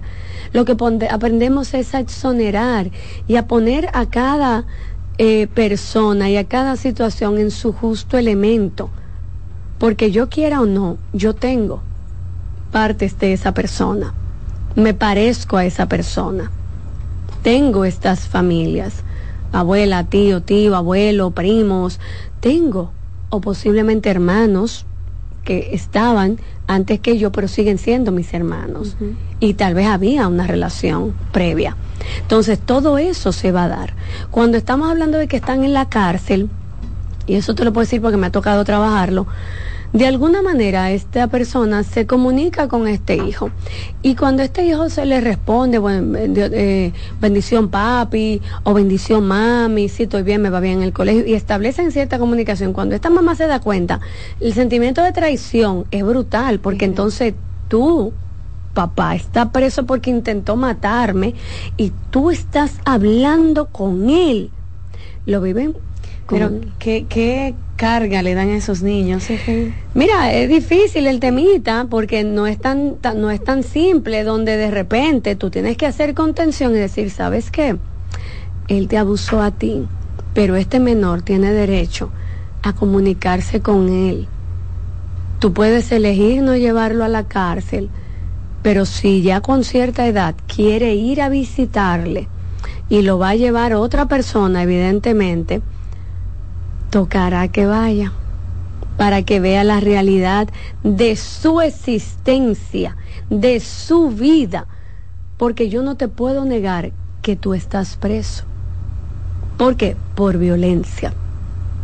Y obviamente me toca ponerle nombre delante del menor a todos los elementos, porque posiblemente el otro diga, el que está detenido, que yo no hice nada para merecerlo y que tu mamá me quiere preso. No, no es mi mamá, son tus acciones que te trajeron hasta aquí. Pero tú tienes que trabajar con eso con el menor desde el día uno. Desde el día uno, desde la denuncia misma, si se da la denuncia, o desde la salida de la relación, tenemos que empezar a decir la razón por la que nos estamos separando. Usted no tiene que darte grandes detalles porque además el menor lo vio lo ha visto, lo ha sentido, lo ha experimentado sensorialmente. Pero si yo permito que el otro le empiece a vender su historia, no desde yo victimizarme delante de mis hijos, pero sí el ponerle el nombre a los elementos desde la realidad, eso va a proteger y va a evitar que entre en un tema de triangulización, de cosificación y de manipulación. Heidi, al regreso de la pausa vamos a hablar un poco de, reconocer que estoy en una relación violenta y qué hacer a partir de ahí, que eso me imagino que es un proceso igual que necesita acompañamiento, que no es tan sencillo, que a veces juzgamos tan a la ligera, ¿verdad? Eso lo hablaremos con la terapeuta cuando volvamos de esta pausa comercial. escuchando Consultando con Ana Simón. Estás en sintonía con CDN Radio. 92.5 FM para el Gran Santo Domingo, zona sur y este. Y 89.9 FM para Punta Cana. Para Santiago y toda la zona norte en la 89.7 FM. CDN Radio. La información a tu alcance. La salud mental es un estado mental caracterizado por el bienestar emocional, un buen ajuste del comportamiento, la libertad relativa de la ansiedad y la capacidad de establecer relaciones constructivas y hacer frente a las demandas y tensiones ordinarias de la vida. Cansado, loco por salir de la rutina para vivir una experiencia inolvidable y aún no decides a dónde escaparte. Atlantic Tours te ofrece las mejores ofertas en resorts y excursiones en los principales destinos de República Dominicana. Contáctanos al 809-964-9714 para crear momentos inolvidables junto a nosotros. Encuéntranos en línea como atlantictoursrd.com o en nuestras redes sociales arroba Atlantic Tours y exploremos juntos las maravillas de nuestra bella isla. Atlantic Tours, Experience and Enjoy.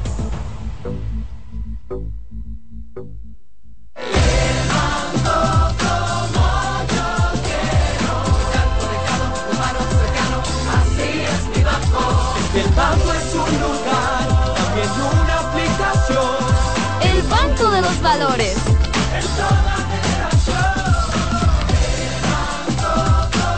Qué bueno que hay un banco que sabe estar presente en la manera en que cada uno decide vivir la vida. El banco como yo quiero. Banco BHD, el futuro que quieres. En Consultando con Garacimo, terapia en línea. Un reciente estudio de la Universidad de Boston ha concluido que existe relación entre ser optimista y vivir más tiempo. Los científicos analizaron a 70.000 mujeres durante 10 años.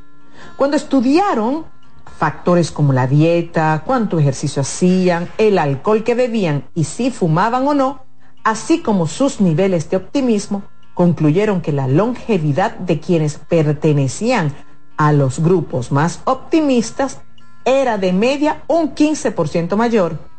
También tenían más probabilidades de llegar a lo que se considera como excepcionalmente longevo, que es vivir 85 años o más.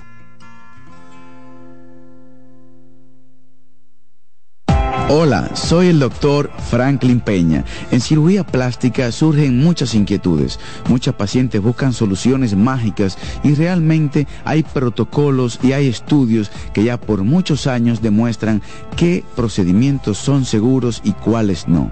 En el cuerpo no se pueden inyectar sustancias como biopolímeros, aceites o silicón. Es muy importante consultar a médicos de la Sociedad Dominicana de Cirugía Plástica para buscar seguridad en tus procedimientos estéticos. Estamos en Plastimedic, en la Sócrates Nolasco número 4 en Naco, en el teléfono 809-535-6060. No olvides visitar nuestro Instagram, Dr. Franklin Peña, donde está toda la información acerca de cirugía plástica en nuestro país. ¿Te perdiste algún programa? Todo nuestro contenido está disponible en mi canal en YouTube. Ana Simón. Sigue escuchando, consultando con Ana Simón.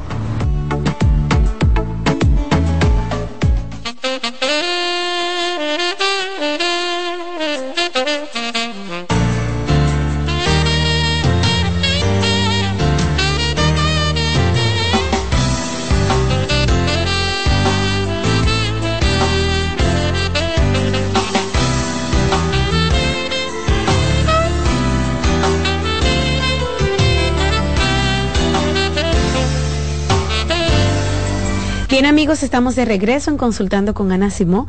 Este miércoles me acompaña Heidi Camilo, terapeuta sexual y de pareja, experta en temas de violencia y hablamos de ese mismo tema, de la violencia en la familia. Antes de irnos a la pausa, yo le comenté a Heidi, eh, es reconocer la violencia, Heidi, porque ya hemos tenido muchas llamadas en el programa, testimonios, preguntas, ¿verdad?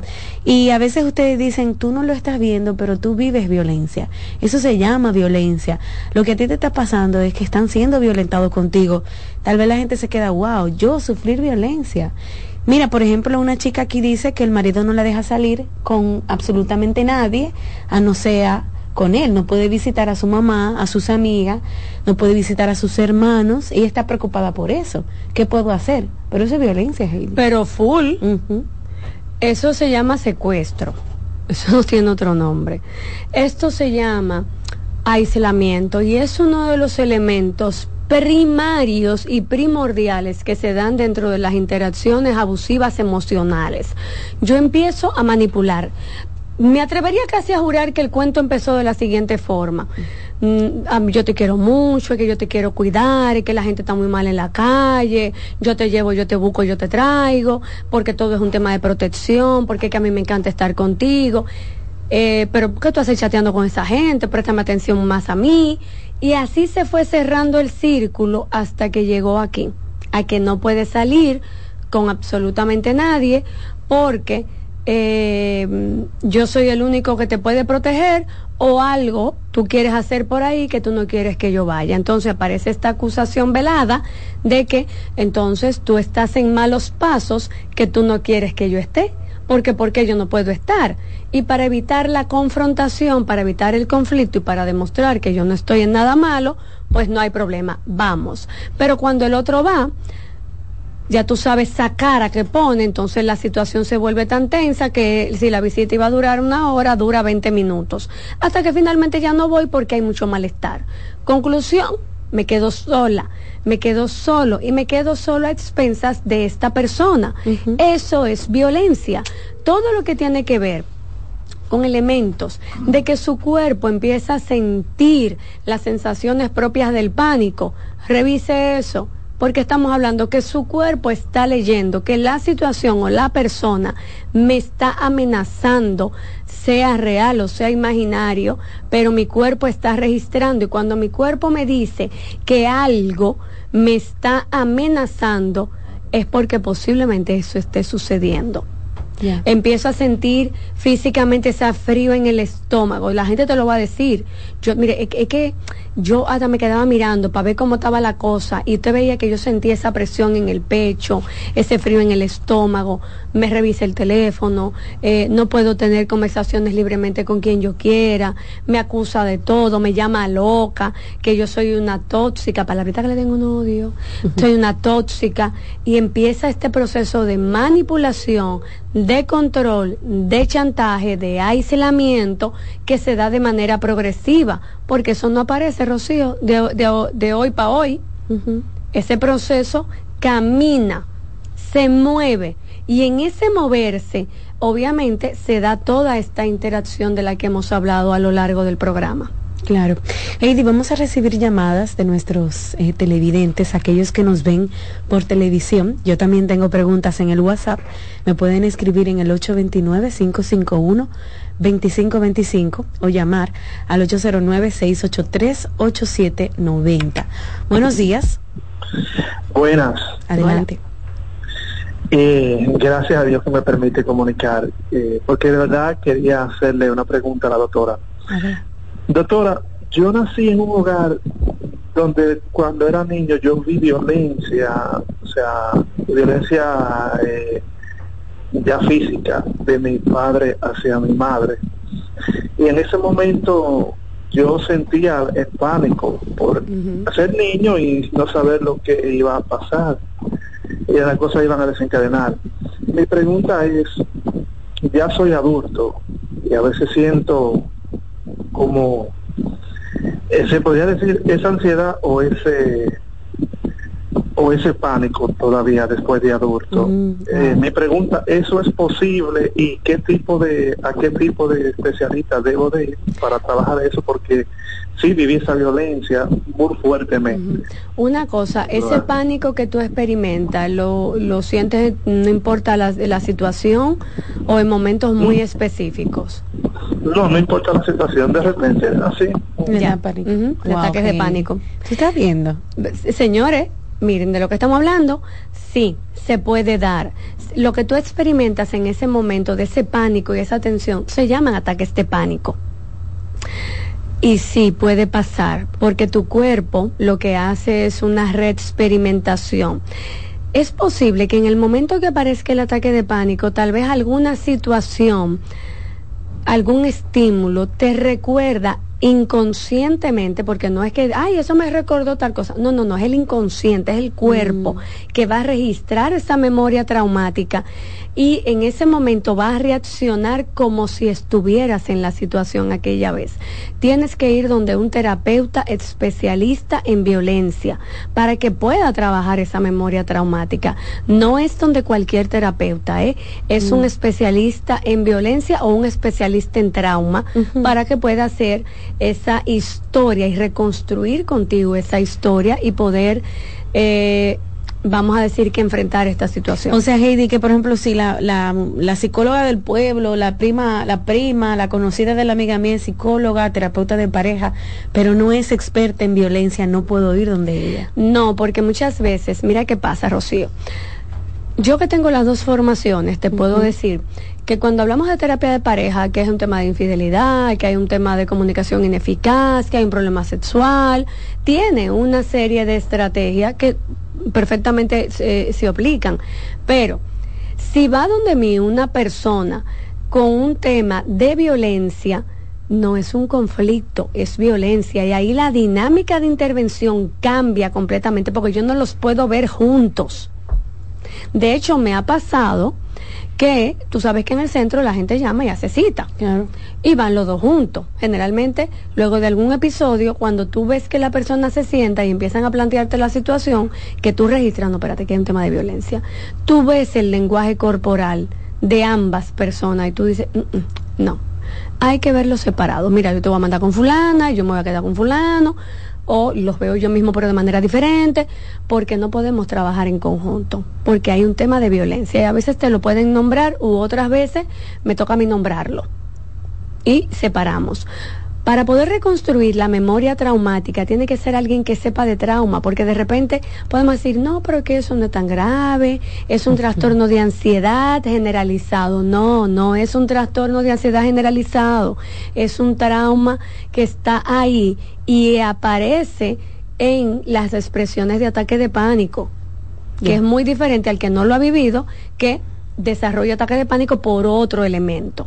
Ya, que eso viene consigo también, ¿verdad, eh, Heidi, de vivir violencia? Experimentarás tal vez nunca un golpe, pero luego como adulto, como ese chico que llamó, tiene miedo, puede sufrir ataques de pánico, temas de ansiedad, ¿verdad? Sí, entonces por eso es necesario que si él, por ejemplo, él puso el ejemplo de lo que él sentía en, en su niñez, tiene que verlo un especialista. Si fuera alguien que tal vez nunca vivió eso, pero ahora está desarrollando ataques de pánico, entonces se hace otro tipo de intervención. Ok, bueno, una pausa, ¿verdad, Claudia? Y al regreso continuamos conversando con Heidi y recibimos más preguntas.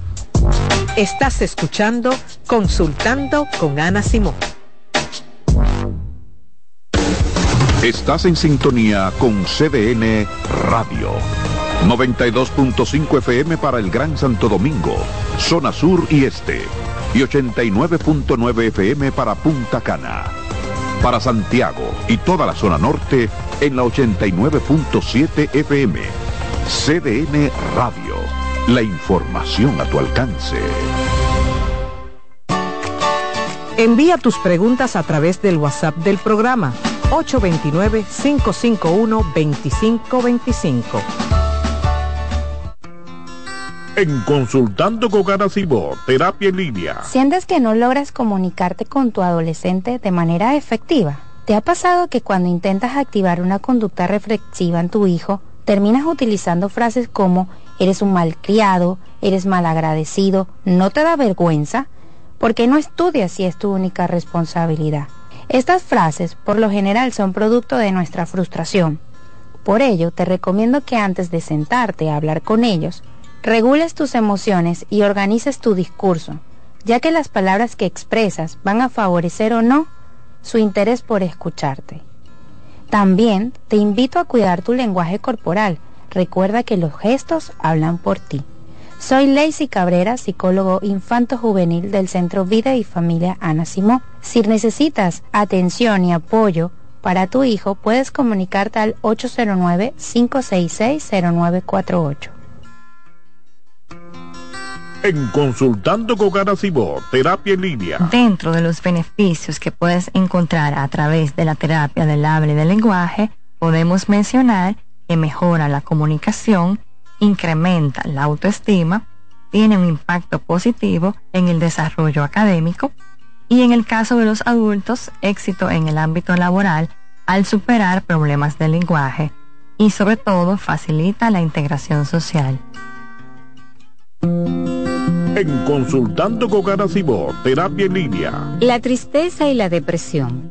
La tristeza y la depresión son dos términos distintos que a menudo pueden confundirse debido a que comparten síntomas similares. Es importante diferenciarlos ya que su manejo y tratamiento pueden ser diferentes. La tristeza es una emoción humana normal y natural que todos experimentamos en ciertas ocasiones. Puede ser una reacción temporal y adecuada ante eventos difíciles, pérdidas, decepciones o situaciones estresantes. Por lo general, tiene una causa identificable y tiende a disminuir con el tiempo a medida que la persona se adapta a las circunstancias y procesa sus emociones.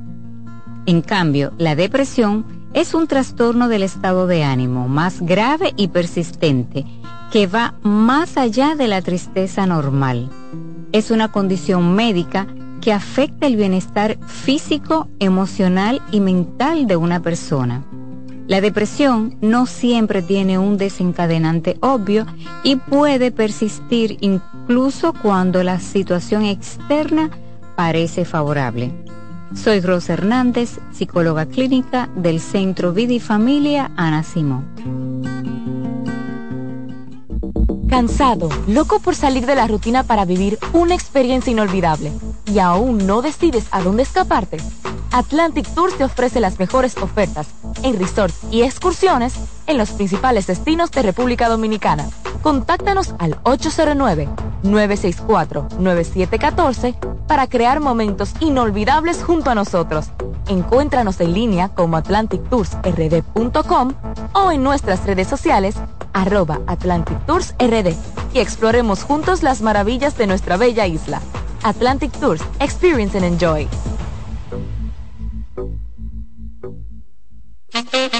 ¿Te perdiste algún programa? Todo nuestro contenido está disponible en mi canal en YouTube. Ana Simón. Sigue escuchando, consultando con Ana Simón.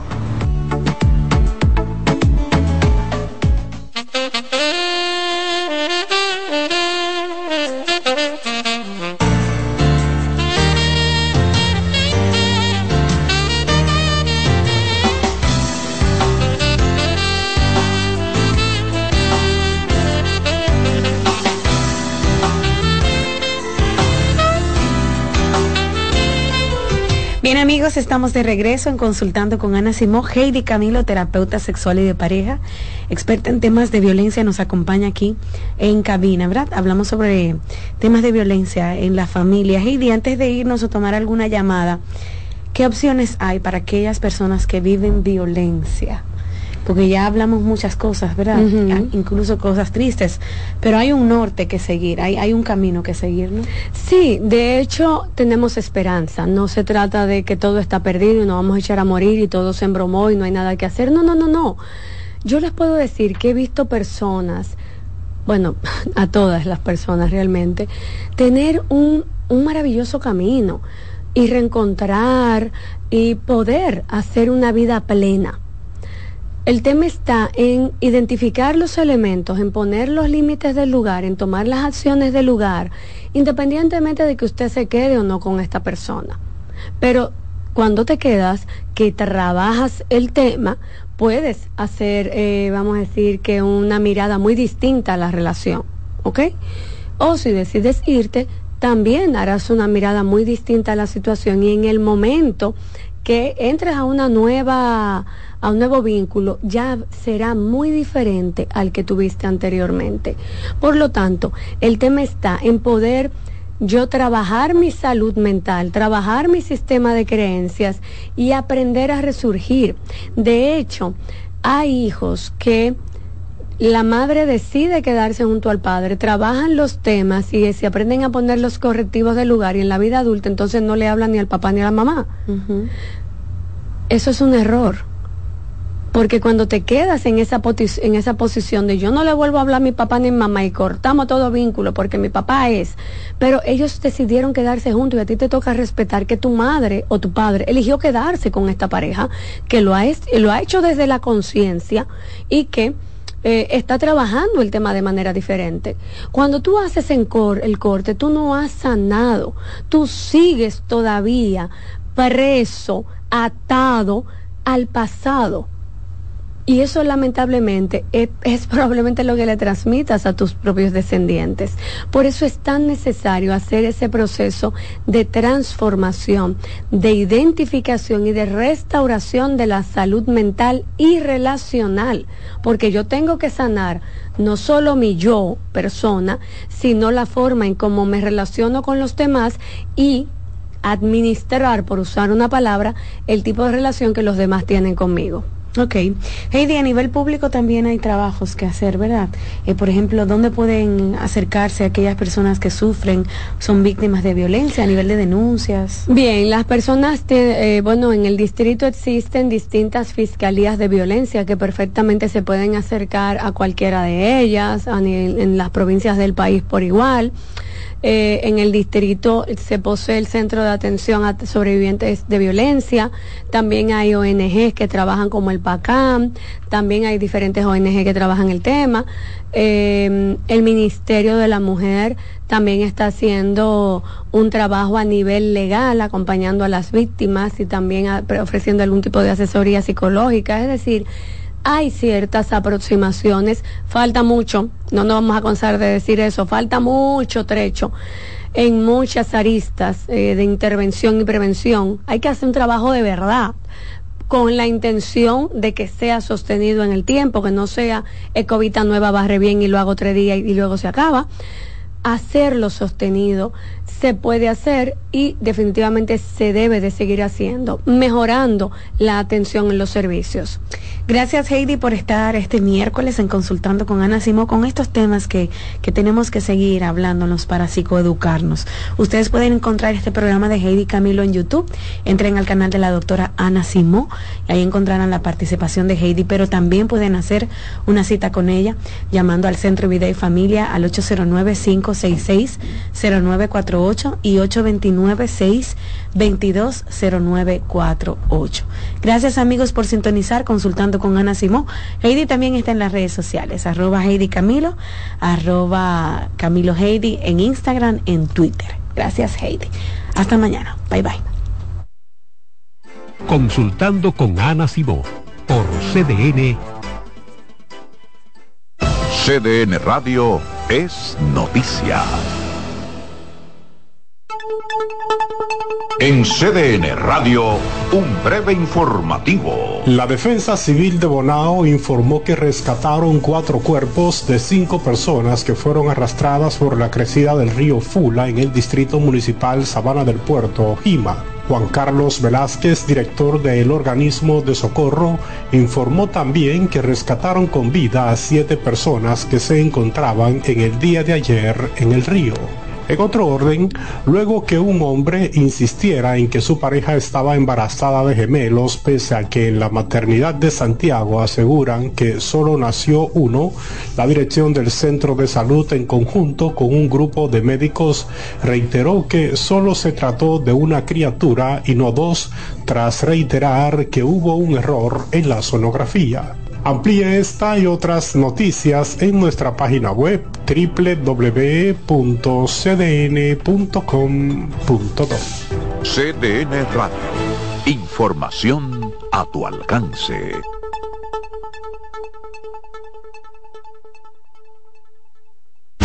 Escuchas CDN Radio. 92.5 Santo Domingo Sur y Este 89.9 Punta Cana y 89.7 toda la región norte.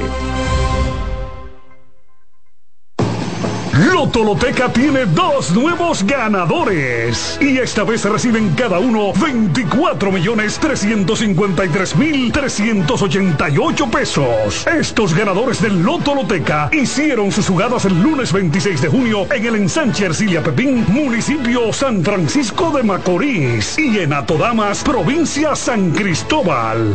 Lotoloteca, el juego cambió a tu favor. Hola, ¿qué tal? Soy Insuriel con informaciones importantes para esta temporada ciclónica 2023. Si tiene árboles cerca de su propiedad, pode las ramas secas. Adquiera lonas y bolsas plásticas para cubrir equipos que puedan dañarse con el agua. Mantenga la sintonía con CDN Radio para ampliar esta y otras informaciones. María, Dime, mi amor. estoy revisando el estado de cuenta de la tarjeta de crédito.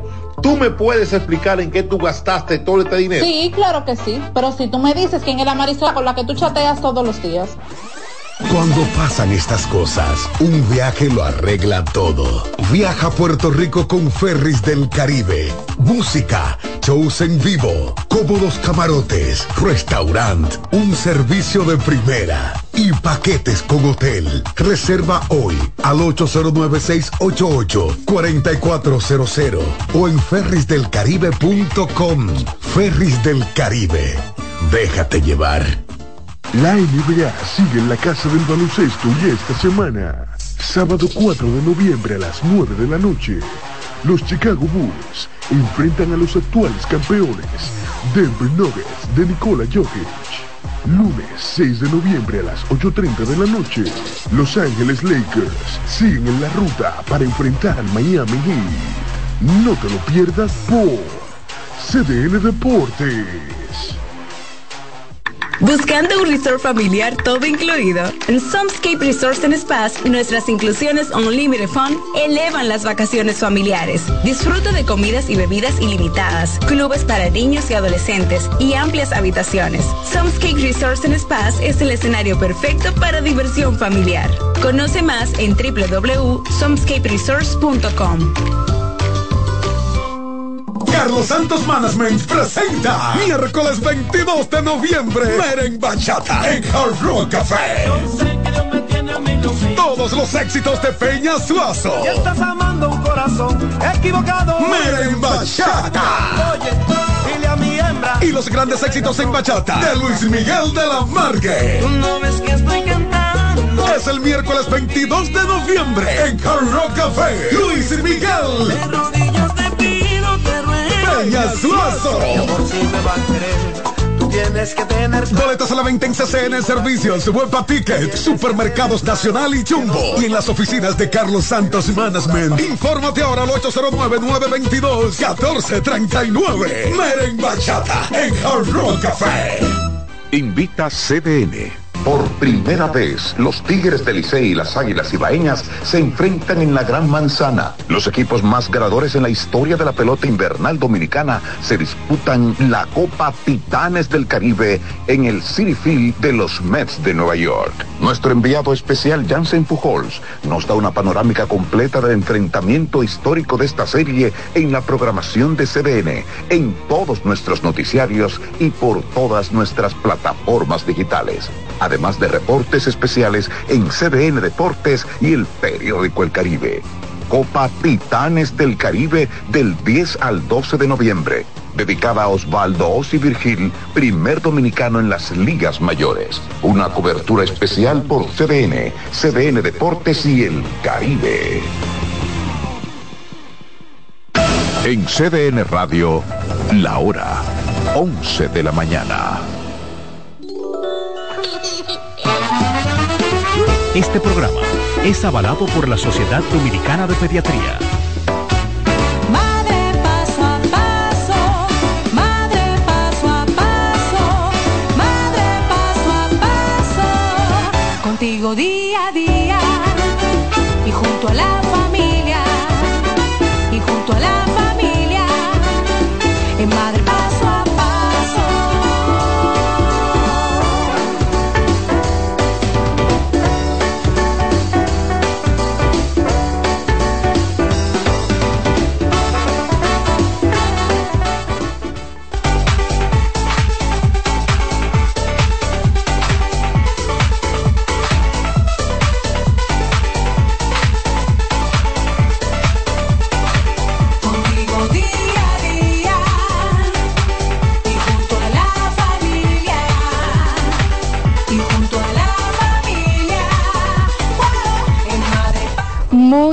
buenos días y bienvenido a su programa Madre Paso a Paso, la universidad para ser mejores madres y mejores padres. Yo soy la doctora Cristina Hernández y como ya me han oído escuchar, me han ido escuchando en estos días, eh, estoy supliendo al doctor Héctor Balcácer, quien se encuentra en el lado oeste del país con los pies en la arena, bebiéndose un vasito con una copita de colores. Pero es mentira, él está trabajando, está en consulta. Eh, y la doctora Neria Esteves, quien no nos pudo no nos pudo acompañar hoy, pero hoy tengo a quien estará como co-host conmigo, que es también una potalita repetida aquí, que es el doctor Miguel Polonio. ¿Cómo está, doctor? ¿Cómo tú estás, Cristi? Buen día. Y además el tremendo invitado que tenemos hoy, le damos las gracias a todos ustedes porque prefieren, como siempre, lo mejor, ¿verdad? A través de Madre Paso a Paso. Antes de pasar eh, con el invitado de hoy, yo estaba ayer, ustedes saben que tenemos como la reflexión. Antes de pasar eh, con el invitado de hoy, yo estaba ayer, ustedes saben que tenemos como la reflexión. Y ayer en el grupo y en Instagram, en el gimnasio en el que yo pertenezco, ellos subieron dos videos que yo dije, wow, estos son dos cosas que nosotros tenemos que sentarnos a analizar y que lo vemos como, ah, sí, eh, ellas que nosotros tenemos que sentarnos a analizar y que lo vemos como, ah, sí, eh, no analizar y que lo vemos como, ah, sí, eh, hace un año se grabó haciendo un ejercicio y se grabó ahora. Y eso no